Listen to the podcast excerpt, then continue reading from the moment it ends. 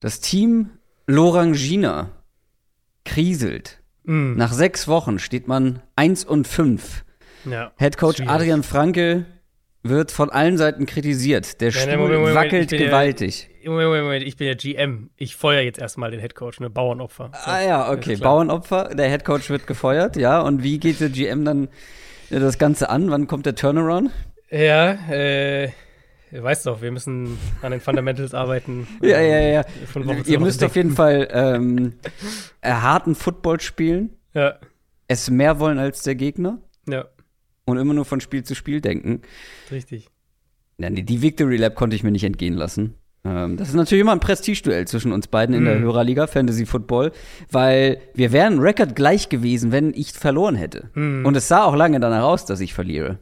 Das sah eigentlich bis zum Schluss danach aus und Ja. dann hattest du, ja, dann hatten wir, also vor, die Situation war so vor Monday Night Game, Chargers Broncos. Du hattest noch Herbert und Eckler.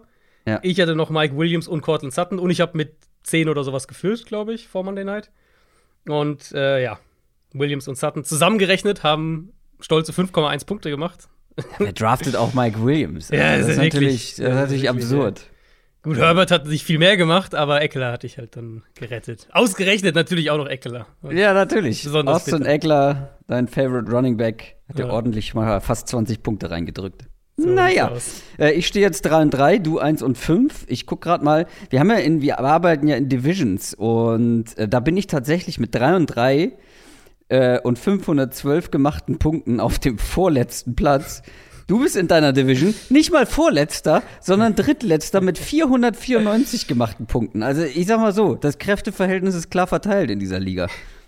Ja, also sind, sind nicht alle Moves aufgegangen, muss ich sagen, die ich äh, mir so geplant hatte. Aber wie du Ja, gesagt du bist hast, es kann näher ja noch dran. kommen. Es kann ja noch Du kommen. bist genau. quasi näher dran an den Playoffs als ich, weil du musst, äh, lass mich lügen, ich glaube Vierter werden in der Division oder sogar Dritter. Das weiß ich jetzt nicht genau, äh, aber du musst halt in der Division weit vorne landen. Und wie gesagt, du bist trotz des Mhm. deutlich schlechteren Records näher dran an diesen entscheidenden Plätzen, weil auch der Ja, Rest deiner Division, die davor stehen, gar nicht so gut unterwegs sind. Aber Man, man kann nur die Teams schlagen, gegen die man spielt, das weißt du doch. Man kann nur, ne, man kann nur seinen Schedule erfüllen. Ja, da solltest du jetzt aber mal mit anfangen, sonst wird auch das eng. Das aber noch, richtig, ey, ohne Scheiß, noch ist tatsächlich alles drin in dem Format, in dem wir spielen. In einer großen Liga, in einer kompletten Liga mit irgendwie 12, 14 Leuten wäre schwieriger, aber durch die Divisions kann dann noch was gehen. Ja, berichtet mal von euren äh, Fantasy-Ligen und Fantasy-Teams. Wie läuft's bei euch? Ähm, beim, ich habe wirklich dieses Jahr alles dabei. Also ähm, ich habe in einer Liga stehe ich 6 und 0, in der anderen aber irgendwie, oder in mehreren 2 und 4. Also Mhm. von und bis alles dabei.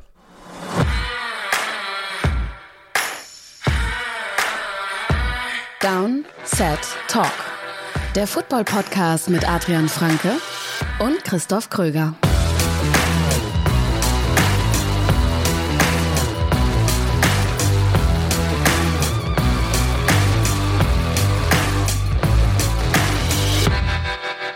Ihr hört eine neue Folge Downset Talk. Das ist der offizielle NFL-Podcast von The Zone und Spox mit mir, Christoph Kröger und Adrian Franke.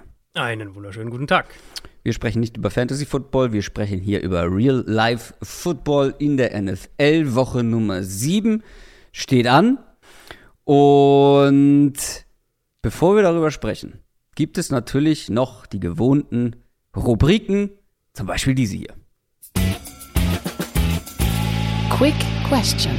Die könnt ihr uns wie immer stellen auf unserem exklusiven Discord-Channel, exklusiv für alle Supporter bei Patreon. Und Padde ist auch so einer. Padde schreibt, welches der beiden New York Teams werden ihren guten Run fortführen können und sogar in die Playoffs einziehen? Simple Frage.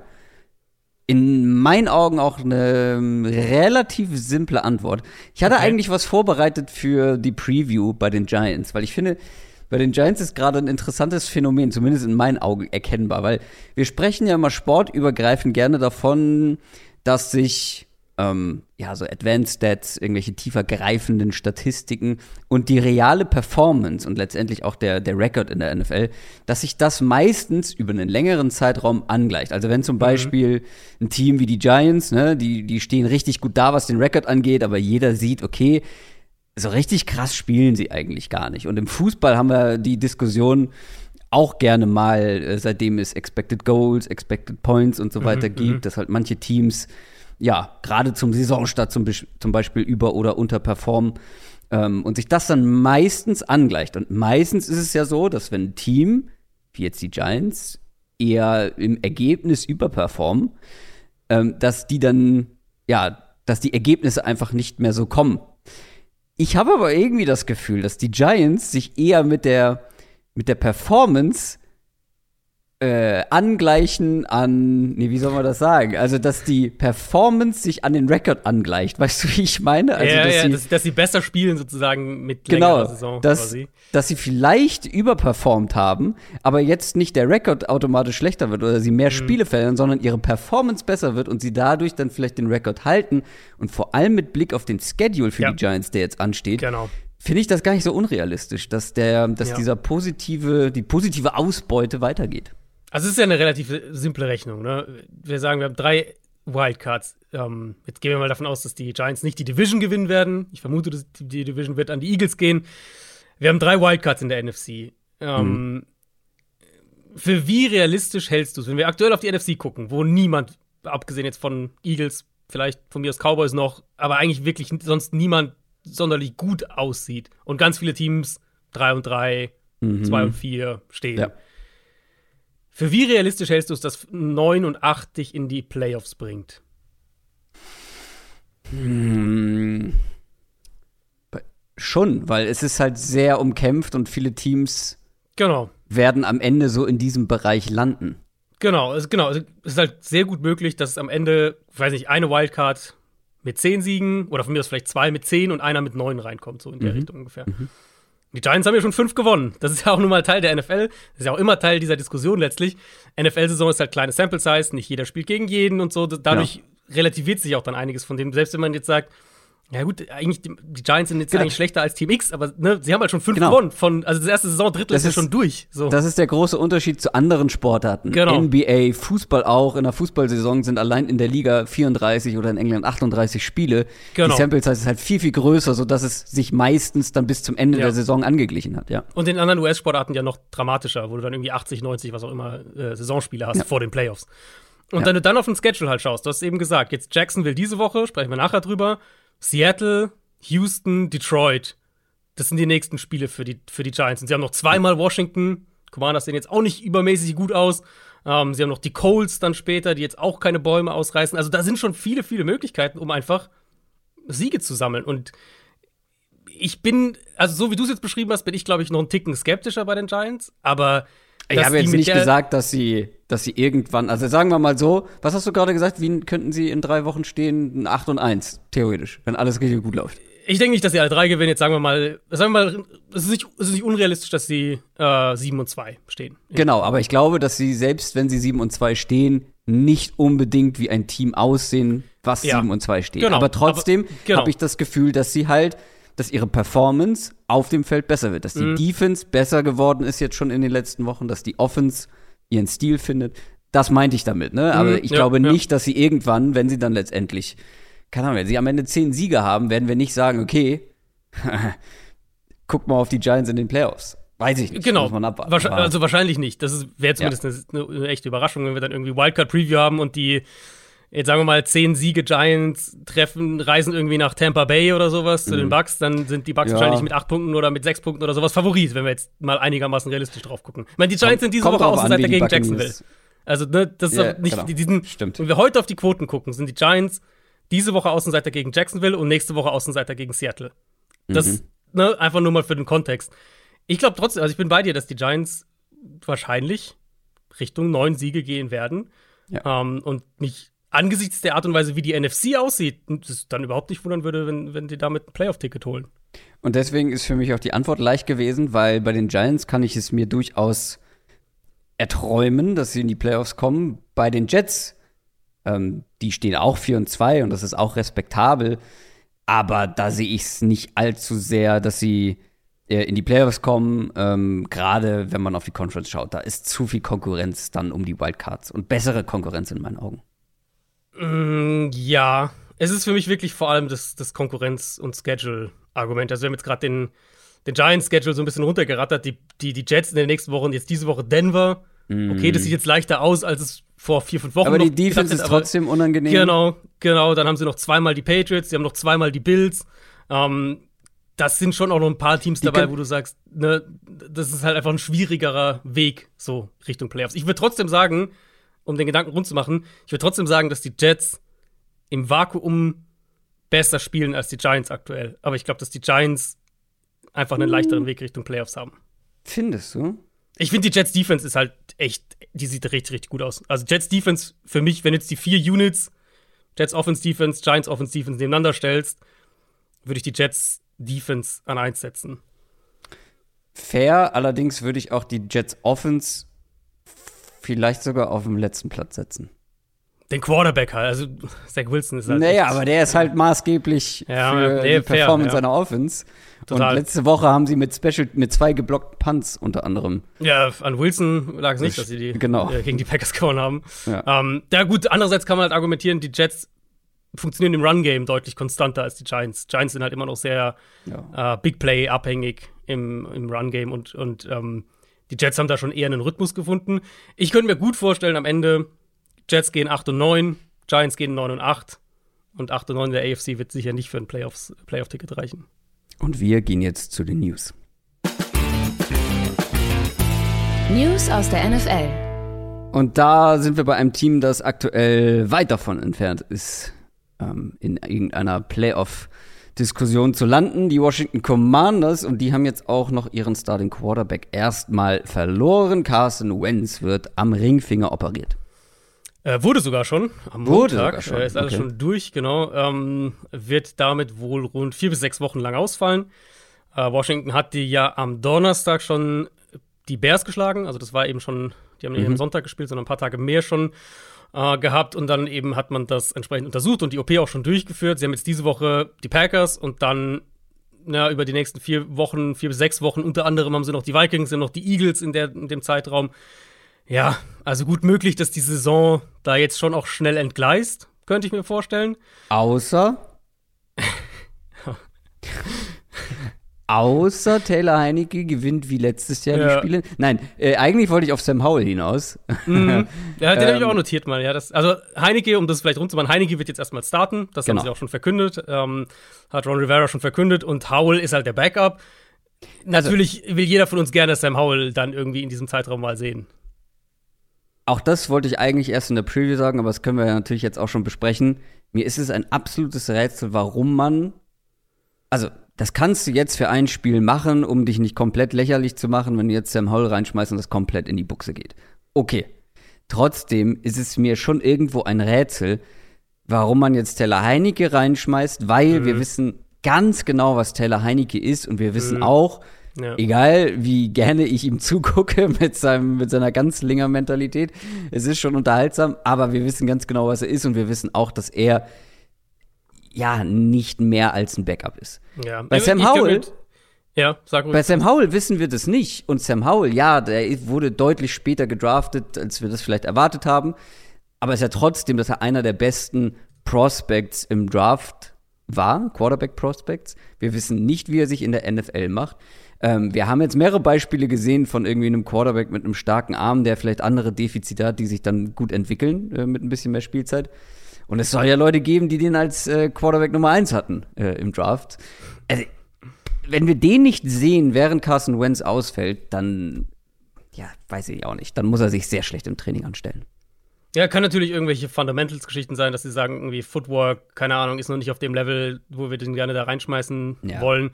Immer, also, ne, sie stehen 2 und 4 und spielen jetzt gegen die Packers. Packers haben ihre eigenen Probleme, kommen wir nachher noch dazu. Wenn sie das verlieren, 2 und 5 stehen, also, und jetzt sagen wir mal, Wentz ist irgendwie fünf Wochen raus. Ich kann mir nicht vorstellen, dass wir dann fünf Wochen lang Taylor Heinecke sehen. Ja, wozu? Ähm, wozu? Genau, also wie du sagst, Weil halt, wozu? du musst ja auch, du musst ja auch, also ja, die Wildcards werden nicht innerhalb, also es können theoretisch auch drei Teams in einer Division eine Wildcard bekommen, aber sie sind jetzt schon so weit weg und sie sind vor allem ganz, ganz weit weg vom Division-Sieg, ähm, weil einfach drei Teams aus dieser Division, zumindest was den Rekord angeht, richtig, richtig gut stehen. Und die Was- die Washington-Saison ist, kannst du abhaken, realistisch.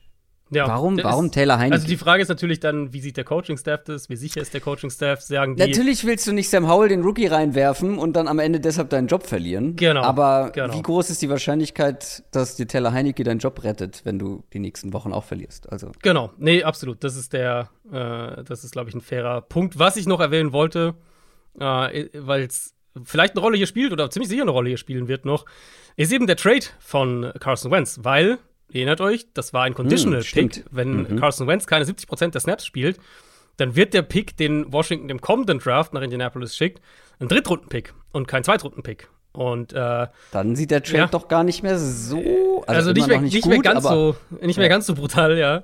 Ähm, das ist natürlich, also ist vor allem eine Storyline. Jetzt sagen wir mal, die verlieren jetzt keine Ahnung drei der nächsten vier oder sowas in der Richtung. Aber und dann ist halt die Frage, gibst du dann Carson Wentz vielleicht doch diese eine Woche mehr oder zwei mehr, ne? Um, das ja, und vor allem, also wenn er jetzt wirklich, also wir wissen ja noch nicht, wie lange er raus ist. Genau, er kann doch einfach Aber, sechs Wochen lang ausfallen und dann hat genau. es eh erledigt, ja. Selbst bei fünf Wochen, sind das nicht schon 70 Prozent? Ganz schlecht in Prozent. Genaue Snap-Zahl nachrechnen, ja, aber also. äh, ja könnte vielleicht schon ausreichen. Ähm, ja, müssen wir abwarten. Wir schauen mal, äh, wie die Commanders sich schlagen mit der Leineke. Wir sprechen nachher auch noch drüber. Kommen wir zu den Cardinals und einem Spieler, der ähm, ja, letzte Woche nach Hause geschickt wurde, und zwar während des Spiels, Robbie Anderson, denn der hm. soll jetzt den verletzten Marquise Brown bei den Cardinals ersetzen. Ja, äh, also Brown hatte sich ja ganz am Ende von diesem Seahawks-Spiel am Fuß verletzt und als ich dann den Trade für Robbie Anderson gesehen habe, war das auch mein erster Gedanke, okay, das kann eigentlich nur heißen, dass Marquise Brown lange fehlt, weil sonst ergibt es irgendwie keinen Sinn, jetzt den Receiver zu holen, in der Woche, wo ja auch die Andre Hopkins zurückkommt. Ja. Ähm, dann hieß es bei Brown zuerst vielleicht Saison aus mit der Fußverletzung. Jetzt heißt eher so Richtung sechs Wochen, was natürlich immer noch das ganze zweite Saisondrittel letztlich ist, aber sechs Wochen natürlich besser als, äh, als der Rest der Saison. Und Anderson ist halt jetzt wirklich ein, ein, so der klassische kurzfristige Fix mit im Prinzip null Risiko für die Cardinals. Ähm, ah. Der kostet einen Sechstrunden-Pick 2024, also nicht mal im nächsten Draft, sondern im Draft danach, und einen Siebtrunden-Pick 2025, also quasi nichts. Und Cap-technisch kostet es Arizona nicht mal eine Million. Das sind, glaube ich, knapp 700.000 Dollar, was es Arizona gegen den Cap ähm, kostet in dieser Saison. Und nach dieser Saison können sie, können sie ihn ohne Dead Cap entlassen. Also da hat er keine Garantien mehr. Äh, dementsprechend ist es halt wirklich so, das war offensichtlich so, dass das in Carolina durch ist. Und die einzige Frage war halt, kriegen die Panthers noch irgendwas oder entlassen sie ihn? Und Panthers schlucken knapp 10 Millionen an Dead Cap mit diesem Trade. Und ich würde tippen, dass das nicht der letzte Panthers Trade war. Davon könnte man ausgeben, ja, es ist ein Low-Risk-Move, aber irgendwie wirkt es auf mich schon wie ein bisschen so ein kleiner Desperate-Move. So. Ja, voll. Oh Gott, oh Gott, wir brauchen, wir brauchen einen Receiver. Oh Gott, oh Gott, oh Gott, wir müssen, ja. wir müssen in die Playoffs, sonst fliegen wir hier alle raus. Also ähm, vor allem ähm, ist halt Receiver, deswegen fand ich den Trade im ersten Moment auch so merkwürdig, weil also Receiver ist jetzt vergleichsweise eine relativ kleine Baustelle, genau, würde ich es gibt andere Baustellen. Ähm, ja. Genau, deswegen fand ich es auch so ein bisschen kurios und wie gesagt, in mein, der Woche, in der die Andre Hopkins zurückkommt. Das genau, macht es irgendwie noch genau. seltsamer. Ähm, mein, was ich sagen würde noch vielleicht on top, also natürlich idealerweise hast du dann sechs Spiele lang die alle drei zusammen und dann ist das so eine ziemlich gute Receiver-Gruppe, Brown, Hopkins und, und Anderson für die letzten sechs Saisonspieler. Aber was ich halt auch sagen würde, ist, dass AJ Green, nachdem er letztes Jahr eigentlich noch eine relativ solide Saison hatte, schon brutal abgefallen ist. Also selbst wenn du jetzt sagst, wir sind ein Team, was viel mit drei und einiges mit vier Receiver-Sets macht, und wir wollen AJ Green nicht mehr auf dem Feld haben, ähm, ja. könnte man es zumindest auch in der Richtung so ein bisschen erklären. Wir kommen zu den Rams. Auch die haben jemand verletzungsbedingt verloren und zwar jemanden in der Offensive Line, nämlich Joe Noteboom. Ja, den tatsächlich für den Rest der Saison. Und nach Achillessehnenriss ist es bei ihm, das hat Sean McVay am Montag bestätigt. Das heißt, wir bekommen jetzt höchstwahrscheinlich Alaric Jackson als Left Tackle, ein undrafted Free Agent aus dem vergangenen Jahr, der jetzt über die letzten Spiele auf Right Guard für die Rams gestartet hat. Äh, ja, also diese Rams-Line, die ja eh schon somit das größte Problem oder eines der größten Probleme für die Rams war ähm, und wo sie auch nicht so richtig Lösungen bisher finden, wie sie das kompensieren können, wird jetzt wahrscheinlich noch mal eine ganze Ecke anfälliger. Dann sind wir auch schon bei den Houston Texans und die haben sich von jemandem ähm, ja, mehr oder weniger aus der Führungsetage verabschiedet. Ja, äh, Führungstage trifft es wahrscheinlich, ja. Jack Easterby ist raus in Houston. Ja, was war denn sein genauer Offiz also offiziell war er Vice President of Football Operations. Das, das ist schon irgendwo in der. Also es ist eine administrative Rolle. Ja, ja, das ist absolut, das ist eine relativ hohe Rolle. Ja. Ähm, also vor allem einer der merkwürdigsten Charaktere so mit Football-Power, würde ich jetzt mal sagen, in der NFL. Ähm, wer die Geschichte jetzt gar nicht kennt, Jack Easterby war der, der, der Teampriester und später der Character Coach bei den Chiefs. Dann war er sechs Jahre lang bei den Patriots, auch offiziell Character Coach und dann ist er so schrittweise aufgestiegen. Ich meine, bei den Patriots weiß man nie so genau, wer da was dann wie macht. Ähm, aber zumindest so wurde er wohl mehr ein Vertrauter hinter den Kulissen von Spielern, angeblich auch von Belichick. Hat da auch ein bisschen Einblicke bekommen, wie man so eine Franchise führt. Und dann kam er eben nach Houston. Ähm, hat auch Personellverantwortung bekommen, nachdem Bill O'Brien weg war und, und ja, jeder war so ein bisschen, hm, warum eigentlich? Also, was ist seine Kompetenz? Wie, wie lässt sich das erklären? Ähm, dann hat dann während der vergangenen Offseason hat er schon einiges von dieser Macht wieder schrittweise verloren und da gibt es einfach wilde Geschichten. Ich habe, es gab eine sehr große Hintergrundreportage von, äh, ich glaube, Sports Illustrated war es. Ich habe die auf Twitter verlinkt. Also wenn ihr ein bisschen durch meine Timeline scrollt, dann findet ihr die. Und da gibt es halt diverse Berichte über Intrigen und wie der sich da macht. Äh, die einen sagen erschlichen, die anderen sagen erarbeitet hat. Ähm, und jetzt, nachdem sich die Texans von ihm getrennt haben, haben ja auch Leute wie wie Andre Johnson zum Beispiel oder auch John McClane, der die Franchise ja lange, lange, lange als Reporter begleitet hat, sich sehr, sehr kritisch über ihn geäußert. Ähm, Andre Johnson, also der, der Texans Receiver, mm, ähm, mm. der war auch schon sehr kritisch, als sie ihn geholt haben.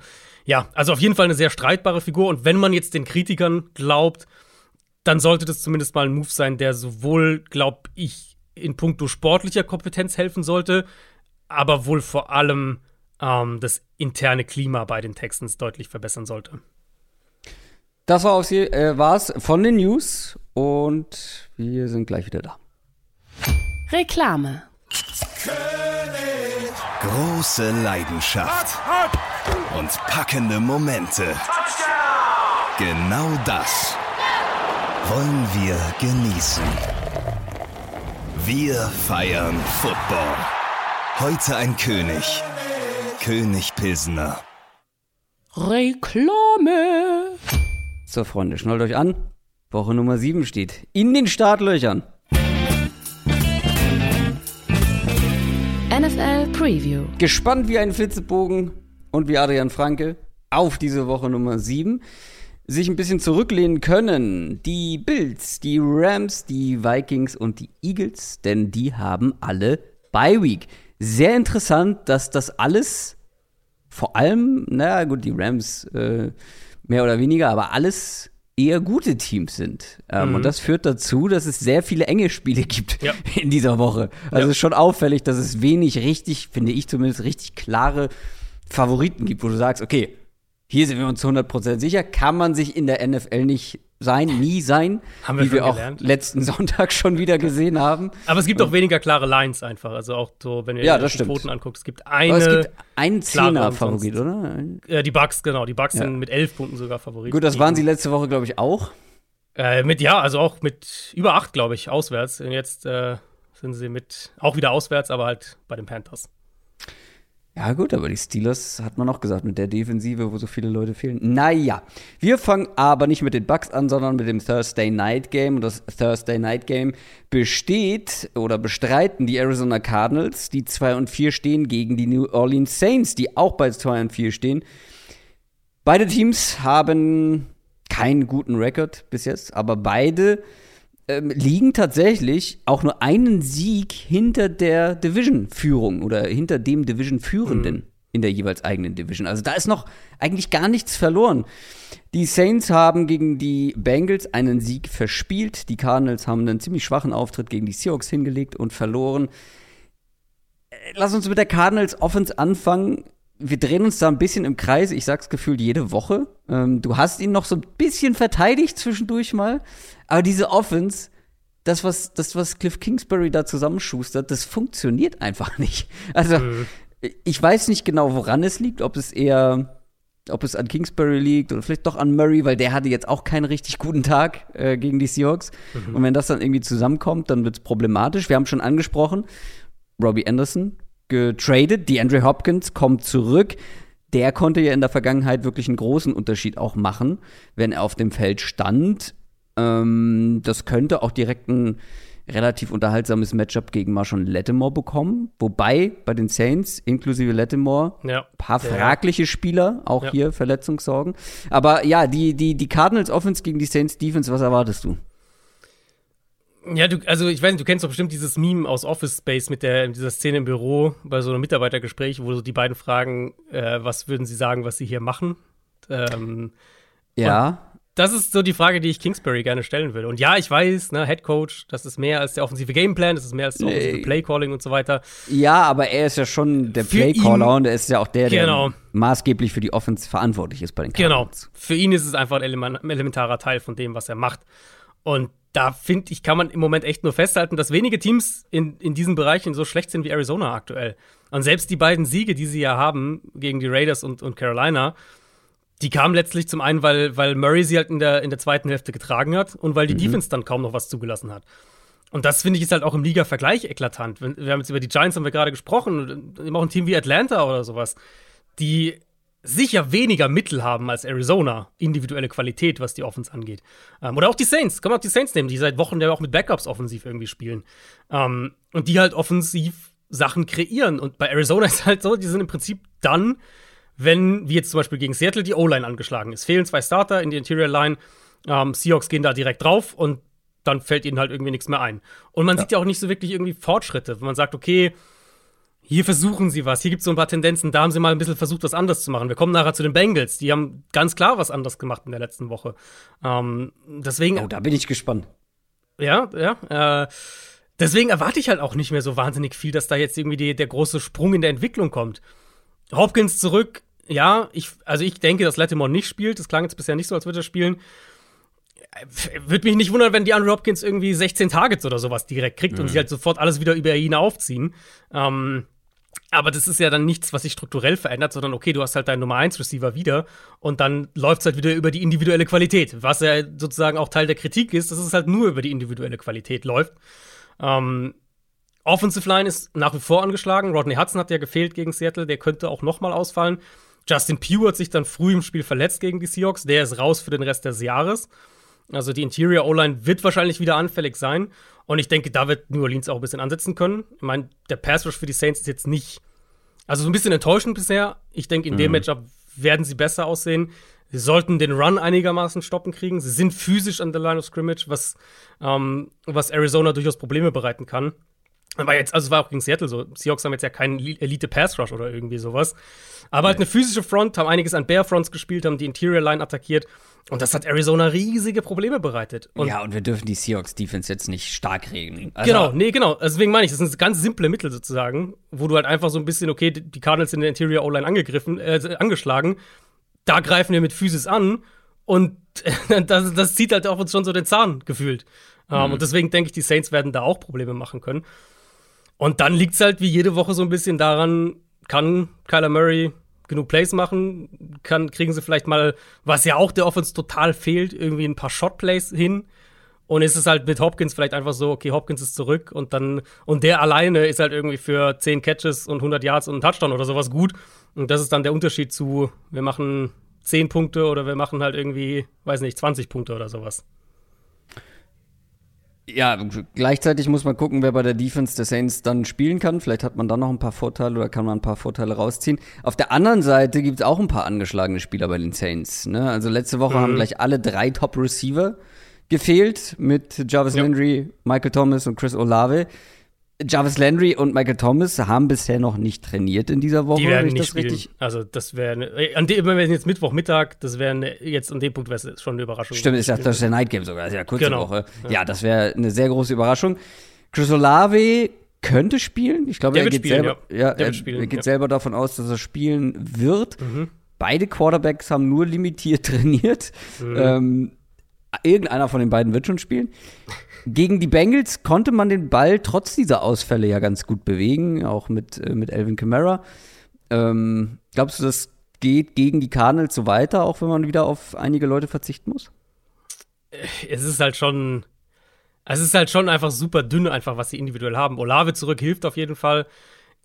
wenn ich jetzt raten müsste, würde ich auf Dalton noch mal tippen. Ich könnte mhm. mir vorstellen, dass sie dann diese Mini-Buy nutzen und dann vielleicht danach James Winston zurückkommt. Ähm, und das war halt jetzt viel, ja, ich nenne das, was bei Arizona halt wie gesagt fehlt. Ich nenne so diese konstruierte Offense. So, wir haben unser Taysom mhm. Hill Package und dann zeigen wir, keine Ahnung, zehn verschiedene Run-Ideen, die wir irgendwie umsetzen in einem Spiel. Auch gegen die Bengals, ne? Die, die hatten ja mit, mit, äh, mit zehn Minuten noch im zweiten Viertel zu spielen, hatten die ja schon 148 Rushing Yards. Mhm. Über 160 zur Halbzeit. Ähm, und jetzt Arizonas Defense war relativ gut in den letzten Wochen gegen den Run, hat jetzt gegen Seattle haben sie dann zwei, drei Big Plays zugelassen. Ja, das, aber an, das besprechen wir später noch, woran das lag. ähm, aber an sich, die Defense für die Cardinals spielt im Moment eigentlich ganz gut und ich würde denken, dass die Cardinals Defense der O-Line der Saints auch größere Probleme bereiten kann, als es die Bengals zum Beispiel aktuell können. Ähm, und wenn Olave der eine fitte Starting Receiver ist, dann solltest du da ja eigentlich auch Schadensbegrenzung betreiben können. Also vom, vom Gesamtkonstrukt her so wie Arizona halt offensiv auch spielt, kann es ja sein, dass eine Handvoll Big Plays reichen, den Saints, um irgendwie das Spiel zu gewinnen. Ich würde denken, dass die Cardinals Defense die Offense schon gut limitieren kann und es halt letztlich davon abhängt, ob, äh, ob Arizona offensiv dann ein bisschen mehr auf die Kette kriegt. Letztendlich ist es aber gerade, wenn man das mit den Erwartungen, die man hatte an die Cardinals, vor der Saison, wenn man das mit den Erwartungen vergleicht, dann ist das schon ein Pflichtsieg hier. Ne? Also absolut, ja. Gerade beide man, ja ein Stück weit. Man, genau, aber ja bei den Saints, ja, da waren ein paar Leute hoch, aber ich finde, die Cardinals waren schon noch eher ein Kandidat für die Playoffs mhm. als die Saints. Ähm, zumindest in meinen Augen. Und wenn du dir vor allem die nächsten Wochen anschaust, ne, ähm, also jetzt die Saints, aber danach die Vikings, sind im Moment zumindest rekordtechnisch gut unterwegs. Die Seahawks sind nicht leicht zu schlagen, mhm. wie, man, wie man gemerkt hat. Dann die Rams, die 49ers, die Chargers. Also hier eine Niederlage und das könnte in einem Monat richtig düster aussehen. Ja, man könnte es natürlich auch, also wenn Arizona jetzt gerade gut spielen würde, könnte man es natürlich auch umdrehen. Keines dieser Teams jetzt vielleicht außer Minnesota, wobei die Vikings ja auch nicht jetzt restlos überzeugen, äh, von den Teams, die du da gerade aufgelistet hast, überzeugt gerade so richtig. Ähm, aber, aber alle die Cardinals spielen halt noch schlechter im Moment. Ja, das ist halt sehr hypothetisch, weil aktuell genau. würde ich all, bei allen Teams sagen, die spielen besser als die Cardinals. Genau, ja, genau. Ähm, und du darfst halt nicht, also 2 und 5 fallen, äh, auf 2 und 5 Drei, fallen. Du könntest, wenn du das hier verlierst, dann stehst du vielleicht, sagen wir mal, ich gewinne noch eins von den Spielen, stehen sie bei 3 und 9 in einem Ja, ja, nee, ich glaube, wenn, also ich glaube, wenn sie das verlieren, 2 und 5 fallen, dann, ähm, dann war es das mehr oder weniger mit, mit, selbst in dieser NFC, wo sehr, sehr viel geht. Aber wenn sie Und das verlieren, das dann, dann auch mit Cliff Kingsbury, ist meine große Frage, weil ja. ich habe ich hab die, also ich bin jetzt kein Cardinals-Fan, aber als Cardinals-Fan hätte ich die Schnauze voll. Sportlich, finde ich, muss man es klar so argumentieren, dass es eigentlich dass er keine Argumente liefert, warum er bleiben soll. Ja, und äh, ja, okay, aber jetzt willst du sagen, ist ein sympathischer Dude, oder? Nee, nee, nee, aber ich weiß, also ich bleibe halt dabei, ich weiß nicht, ob der Owner das macht, ja, ein halbes okay, Jahr, nachdem okay. er dem neuen Vertrag gegeben hat. Ja, fair. Ähm, die Cardinals sind zu Hause mit zwei Punkten Favorit. Ja, ich, weil sie spielen wahrscheinlich gegen Andy Dalton und, äh, und den Saints fehlen gefühlt fünf, sechs wichtige Starter. Also ja, sie sollten es eigentlich gewinnen, aber was sie bisher in der Saison gezeigt haben, sollte jetzt ja. auch nicht viel Anlass für Optimismus irgendwie geben. Also ich habe ja, wenn man das so hört, wie du das sagst, dann müssen die Cardinals das hier gewinnen und dann sind sie auch zu Recht Favorit, aber irgendwie habe ich sämtliches Vertrauen verloren. Aber ja, ich mhm. glaube, sie gewinnen das. Du auch? Äh, ich denke halt, der Hopkins-Faktor wird stark mhm. sein. Ähm, mein Dynasty-Team äh, bei Fantasy wird sich bedanken, wenn der Typ zurückkommt. Ja, ey, also da, das ist ja wirklich die eine Hoffnung, die du jetzt hast, weil jetzt, sie hatten jetzt eine gesamte, sie wussten im Prinzip die gesamte Offseason oder einen großen Teil der Offseason, dass Hopkins nicht spielt. Ähm, und sie haben Coaching-technisch keinen Plan B entwickelt, offensichtlich. Die Hoffnung ist halt jetzt, okay, deine individuelle Qualität wird besser, weil Hopkins zurück ist und dann kannst du auf der Schiene wieder Spiele gewinnen. Kommen wir zum Sonntag, kommen wir zu den Cincinnati Bengals. Die stehen 3 und 3, genauso wie die Atlanta Falcons. So viel zum Thema ausgeglichene Spiele. Hier ist zum zweiten Mal der Rekord genau der gleiche. Sonntag 19 Uhr geht's los. Die Bengals haben gerade die besprochenen Saints geschlagen. Die Falcons haben die 49ers überraschend besiegt. Die Falcons sind einfach maximal unangenehm. Mhm. Auch das haben wir schon immer mal wieder besprochen.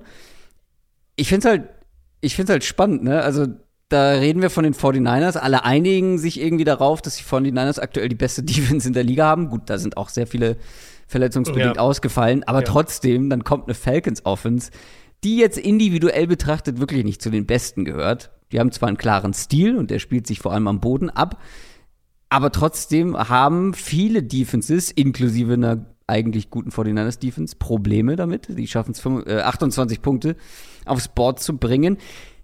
Und jetzt die Bengals Defense, die hat gerade fast 230 Rushing Yards gegen die Saints zugelassen. Du hast es ja schon angesprochen. Äh, 6,7 Yards pro Versuch. Es wäre jetzt keine Überraschung, wenn die Falcons ja auch wieder gut Meter machen, oder? Ja, ich mein, also ich habe jetzt, glaube ich, jede Woche, zumindest seit er raus ist, über ihn gesprochen. DJ Reader, der Mhm. Defensive Tackle für die Bengals, der fehlt einfach an allen Ecken und Enden und vor allem halt in der Run-Defense. Wird nach wie vor äh, ausfallen, ist ja auf Injured Reserve, also ist auch diese Woche nicht mit dabei.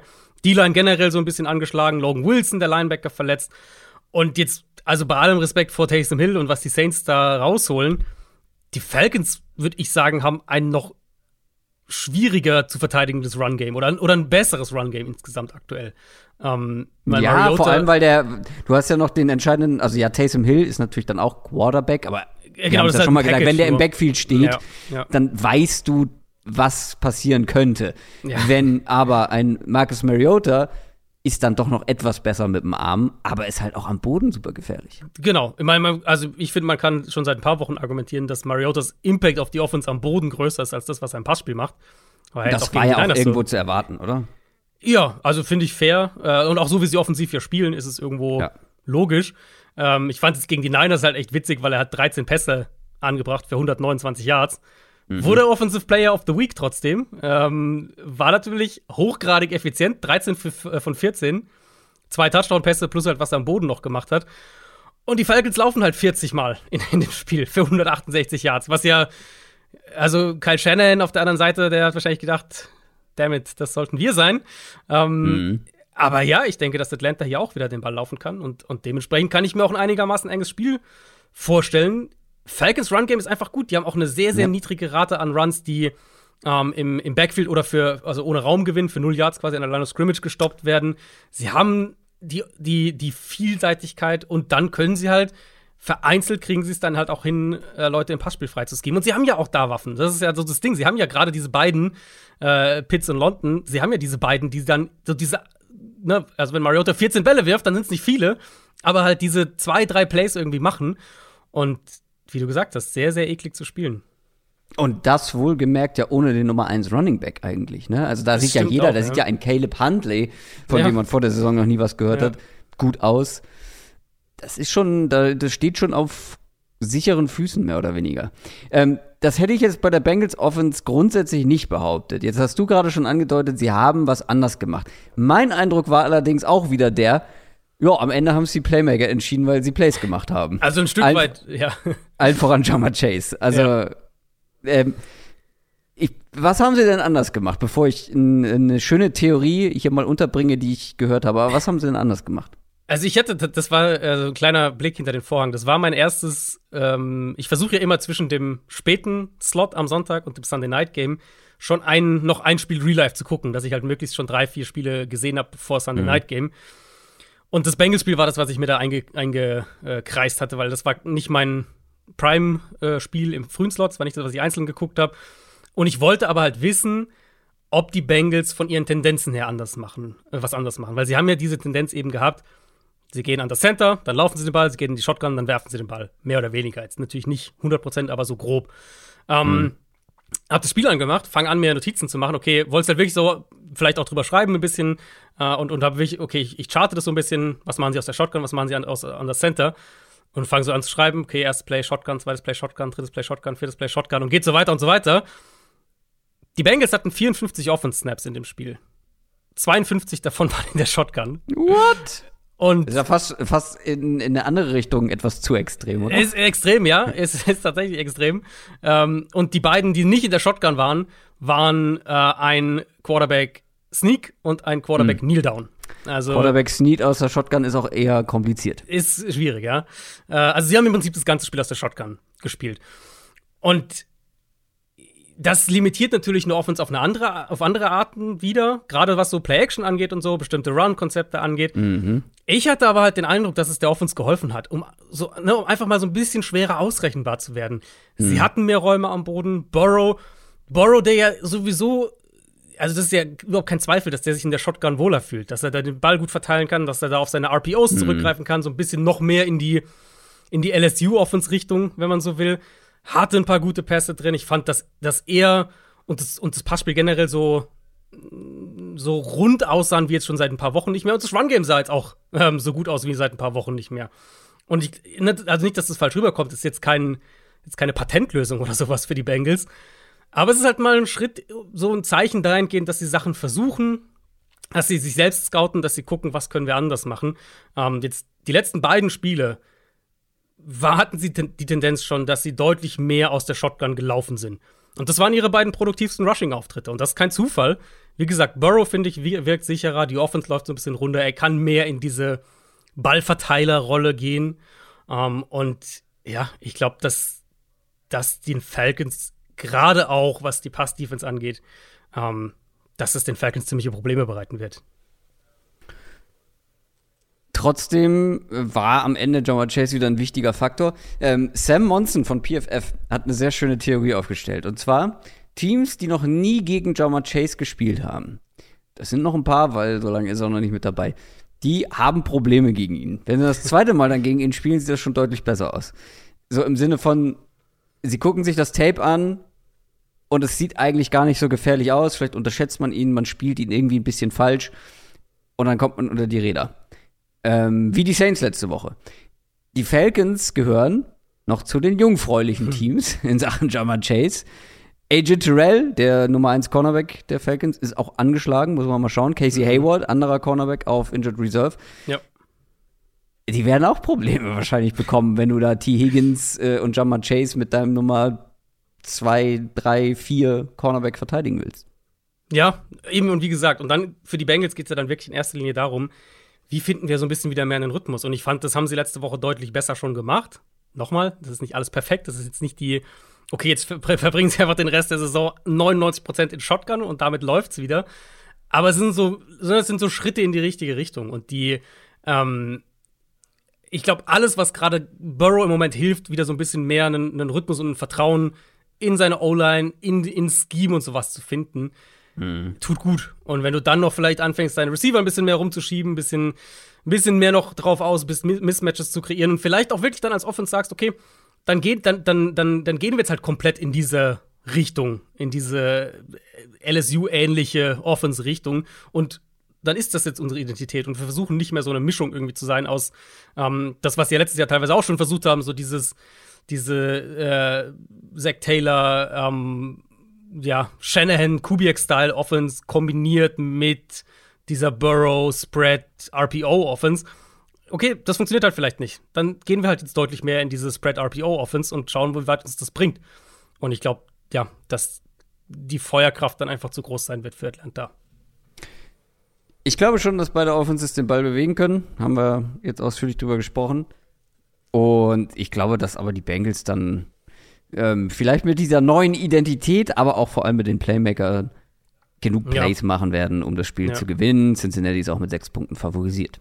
Ja, und da, also das, was, wenn, ihr jetzt Bengals-Fans vielleicht seid oder Falcons-Fans oder auch welchen Grund aus immer, aus auch immer dieses Spiel einzeln euch anguckt, ähm, das ist was, worauf man wirklich achten kann.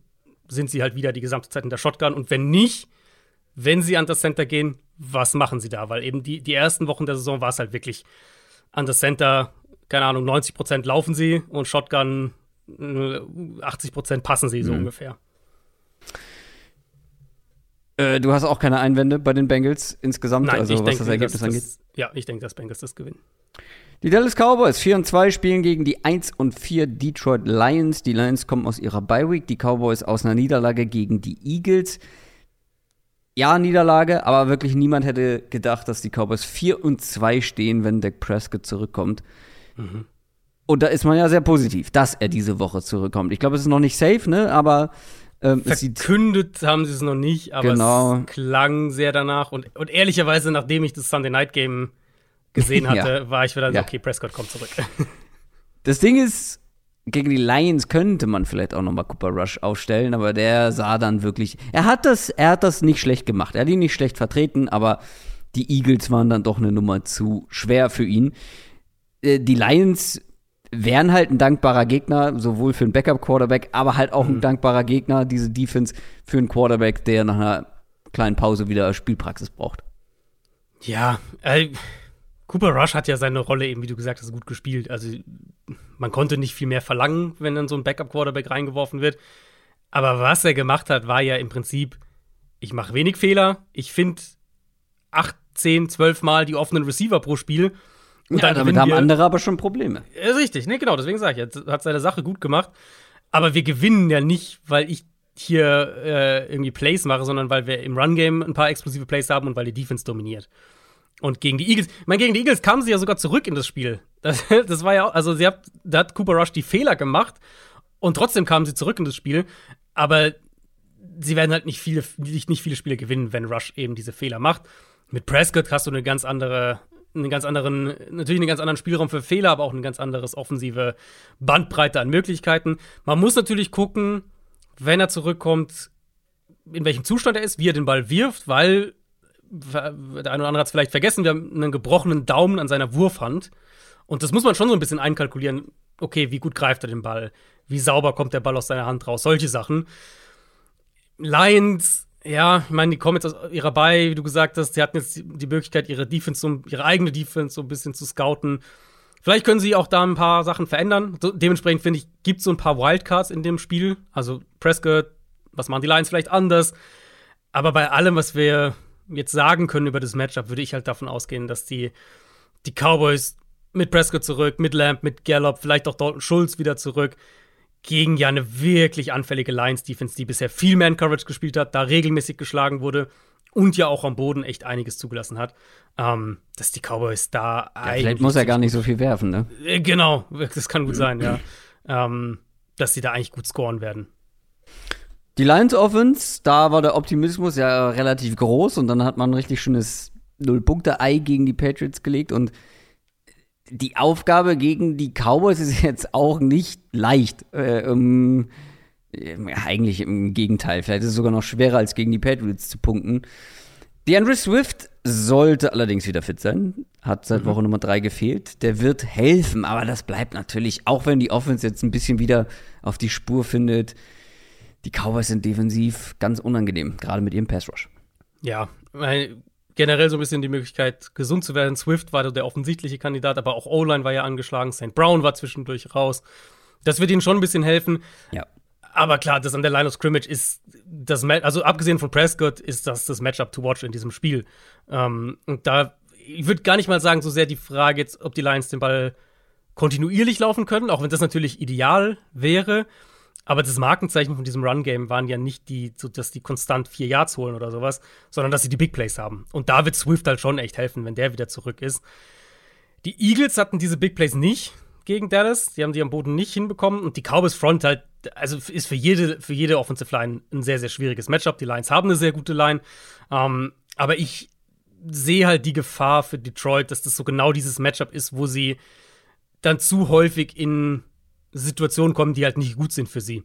Weil wenn sie den Ball nicht konstant am Boden bewegen können, in zweiter und lang, in dritter und lang kommen mhm. und dann in Jared Goff Passing-Situationen halt kommen. Ja, ja das, gegen diese Defense ist das absolut nicht das, was man, glaube ich, haben will. Mhm. Und das ist das Szenario, was ich hier auch sehe. Ich denke, die Lions bekommen vielleicht ein, zwei Big Plays, ähm, am Boden auch, vielleicht noch ein, zwei durch die Luft irgendwie, aber die reichen nicht, um genügend Punkte zu machen weil halt die eigene Defense zu viel zulässt und, und dann ist halt die Cowboys Defense selbst zu gut. Und selbst wenn die Cowboys Offense nur bei, sagen wir mal, 75 Prozent ist oder sowas, werden die, glaube ich, genug punkten, dass Detroit mehr und mehr das Spiel in Goffs Hände legen muss und dann, ja, das haben wir gegen die Patriots auch gesehen, dann kann es halt auch unschön werden für Detroit.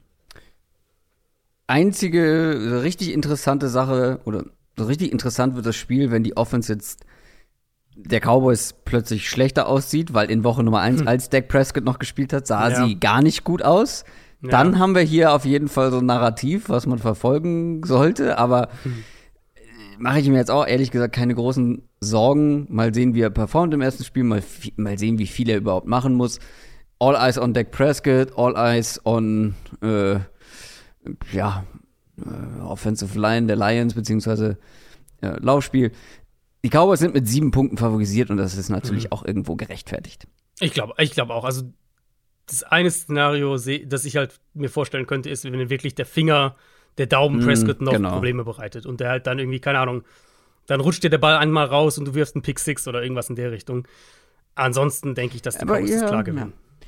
Die Cowboys, äh, die, die Lions hatten offensiv ja auch ein paar ähm, richtig gute ja. Spiele, bevor dieses Patriots-Spiel kam. Also, ja. die werden nicht nochmal Punkt, null Punkte machen, auch wenn es eine starke Defense ist. Das denke ich auch nicht. Aber so ein. Mich also, mich würde es trotzdem nicht wundern, wenn die, die Cowboys das halt am Ende souverän mit 10 oder sowas gewinnen. Ja, ich hatte lustigerweise gerade 24-14 im Kopf. Ja, sowas, sowas kann ich mir vorstellen. Vielleicht sogar noch höher, vielleicht so ein 30-20 oder sowas. Mhm. Machen wir weiter mit den Tennessee Titans. Die stehen bei 3 und 2 und die Colts bei 3, 2 und 1. Also auch hier ähnliche Records. Ein Spiel auf Augenhöhe. Die Titans kommen aus ihrer Bye Week nach drei Siegen am Stück. Die Colts mit einem Comeback-Sieg gegen die Jaguars. Und das ist auch schon Rematch, ne? Aus mhm. Woche Nummer 4, glaube ich, war das. Das haben die Titans gewonnen. Und hier geht es ja auch um die Division-Führung, was noch nicht viel zu bedeuten hat. Aber wenn die Titans ja, die Colts hier erstmal ja. sweepen, ne? Genau. Dann wird es richtig schwer für die Colts, da nochmal vorbeizuziehen. Und wir, Stichwort Colts, wir waren ja schon dabei. Matt Ryan, die Colts Offense aufzugeben, ja, sie mhm. komplett zu beerdigen und zu sagen, komm, das wird nichts mehr. Und plötzlich marschieren sie, nachdem ich auf die Jaguars getippt habe, und das sehr gut aussah. Plötzlich marschieren die in der zweiten Halbzeit dagegen die Jaguars. Aus dem Nichts. Und äh, ja, also das sah schon alles dann deutlich besser aus plötzlich. Das war zwar nur eine Halbzeit mehr oder weniger. Matt Ryan am Ende mit über 350 Yards. Alec Pierce in den letzten Wochen immer besser integriert. Mhm. Michael Pittman in den letzten Wochen immer besser. Jonathan Taylor könnte wieder mit dabei sein. Ähm, der war zwar kein Faktor im Hinspiel, muss man dazu sagen, aber dann ist die Colts Offense doch plötzlich gar nicht mehr so chancenlos. Ähm, ich, also es war mit Abstand das beste Spiel von Ryan und von der Colts Offense in dieser Saison. Ich frage mich schon so ein bisschen, oder ich bin vorsichtig dahingehend, wie nachhaltig das war. Also ja. wie, ja. wie sehr man jetzt wirklich darauf aufbauen kann. Weil, also mal ganz, eine ganz simple Sache. 58 Dropbacks von Matt Ryan, ohne dass er ein einziges Mal gesackt wird.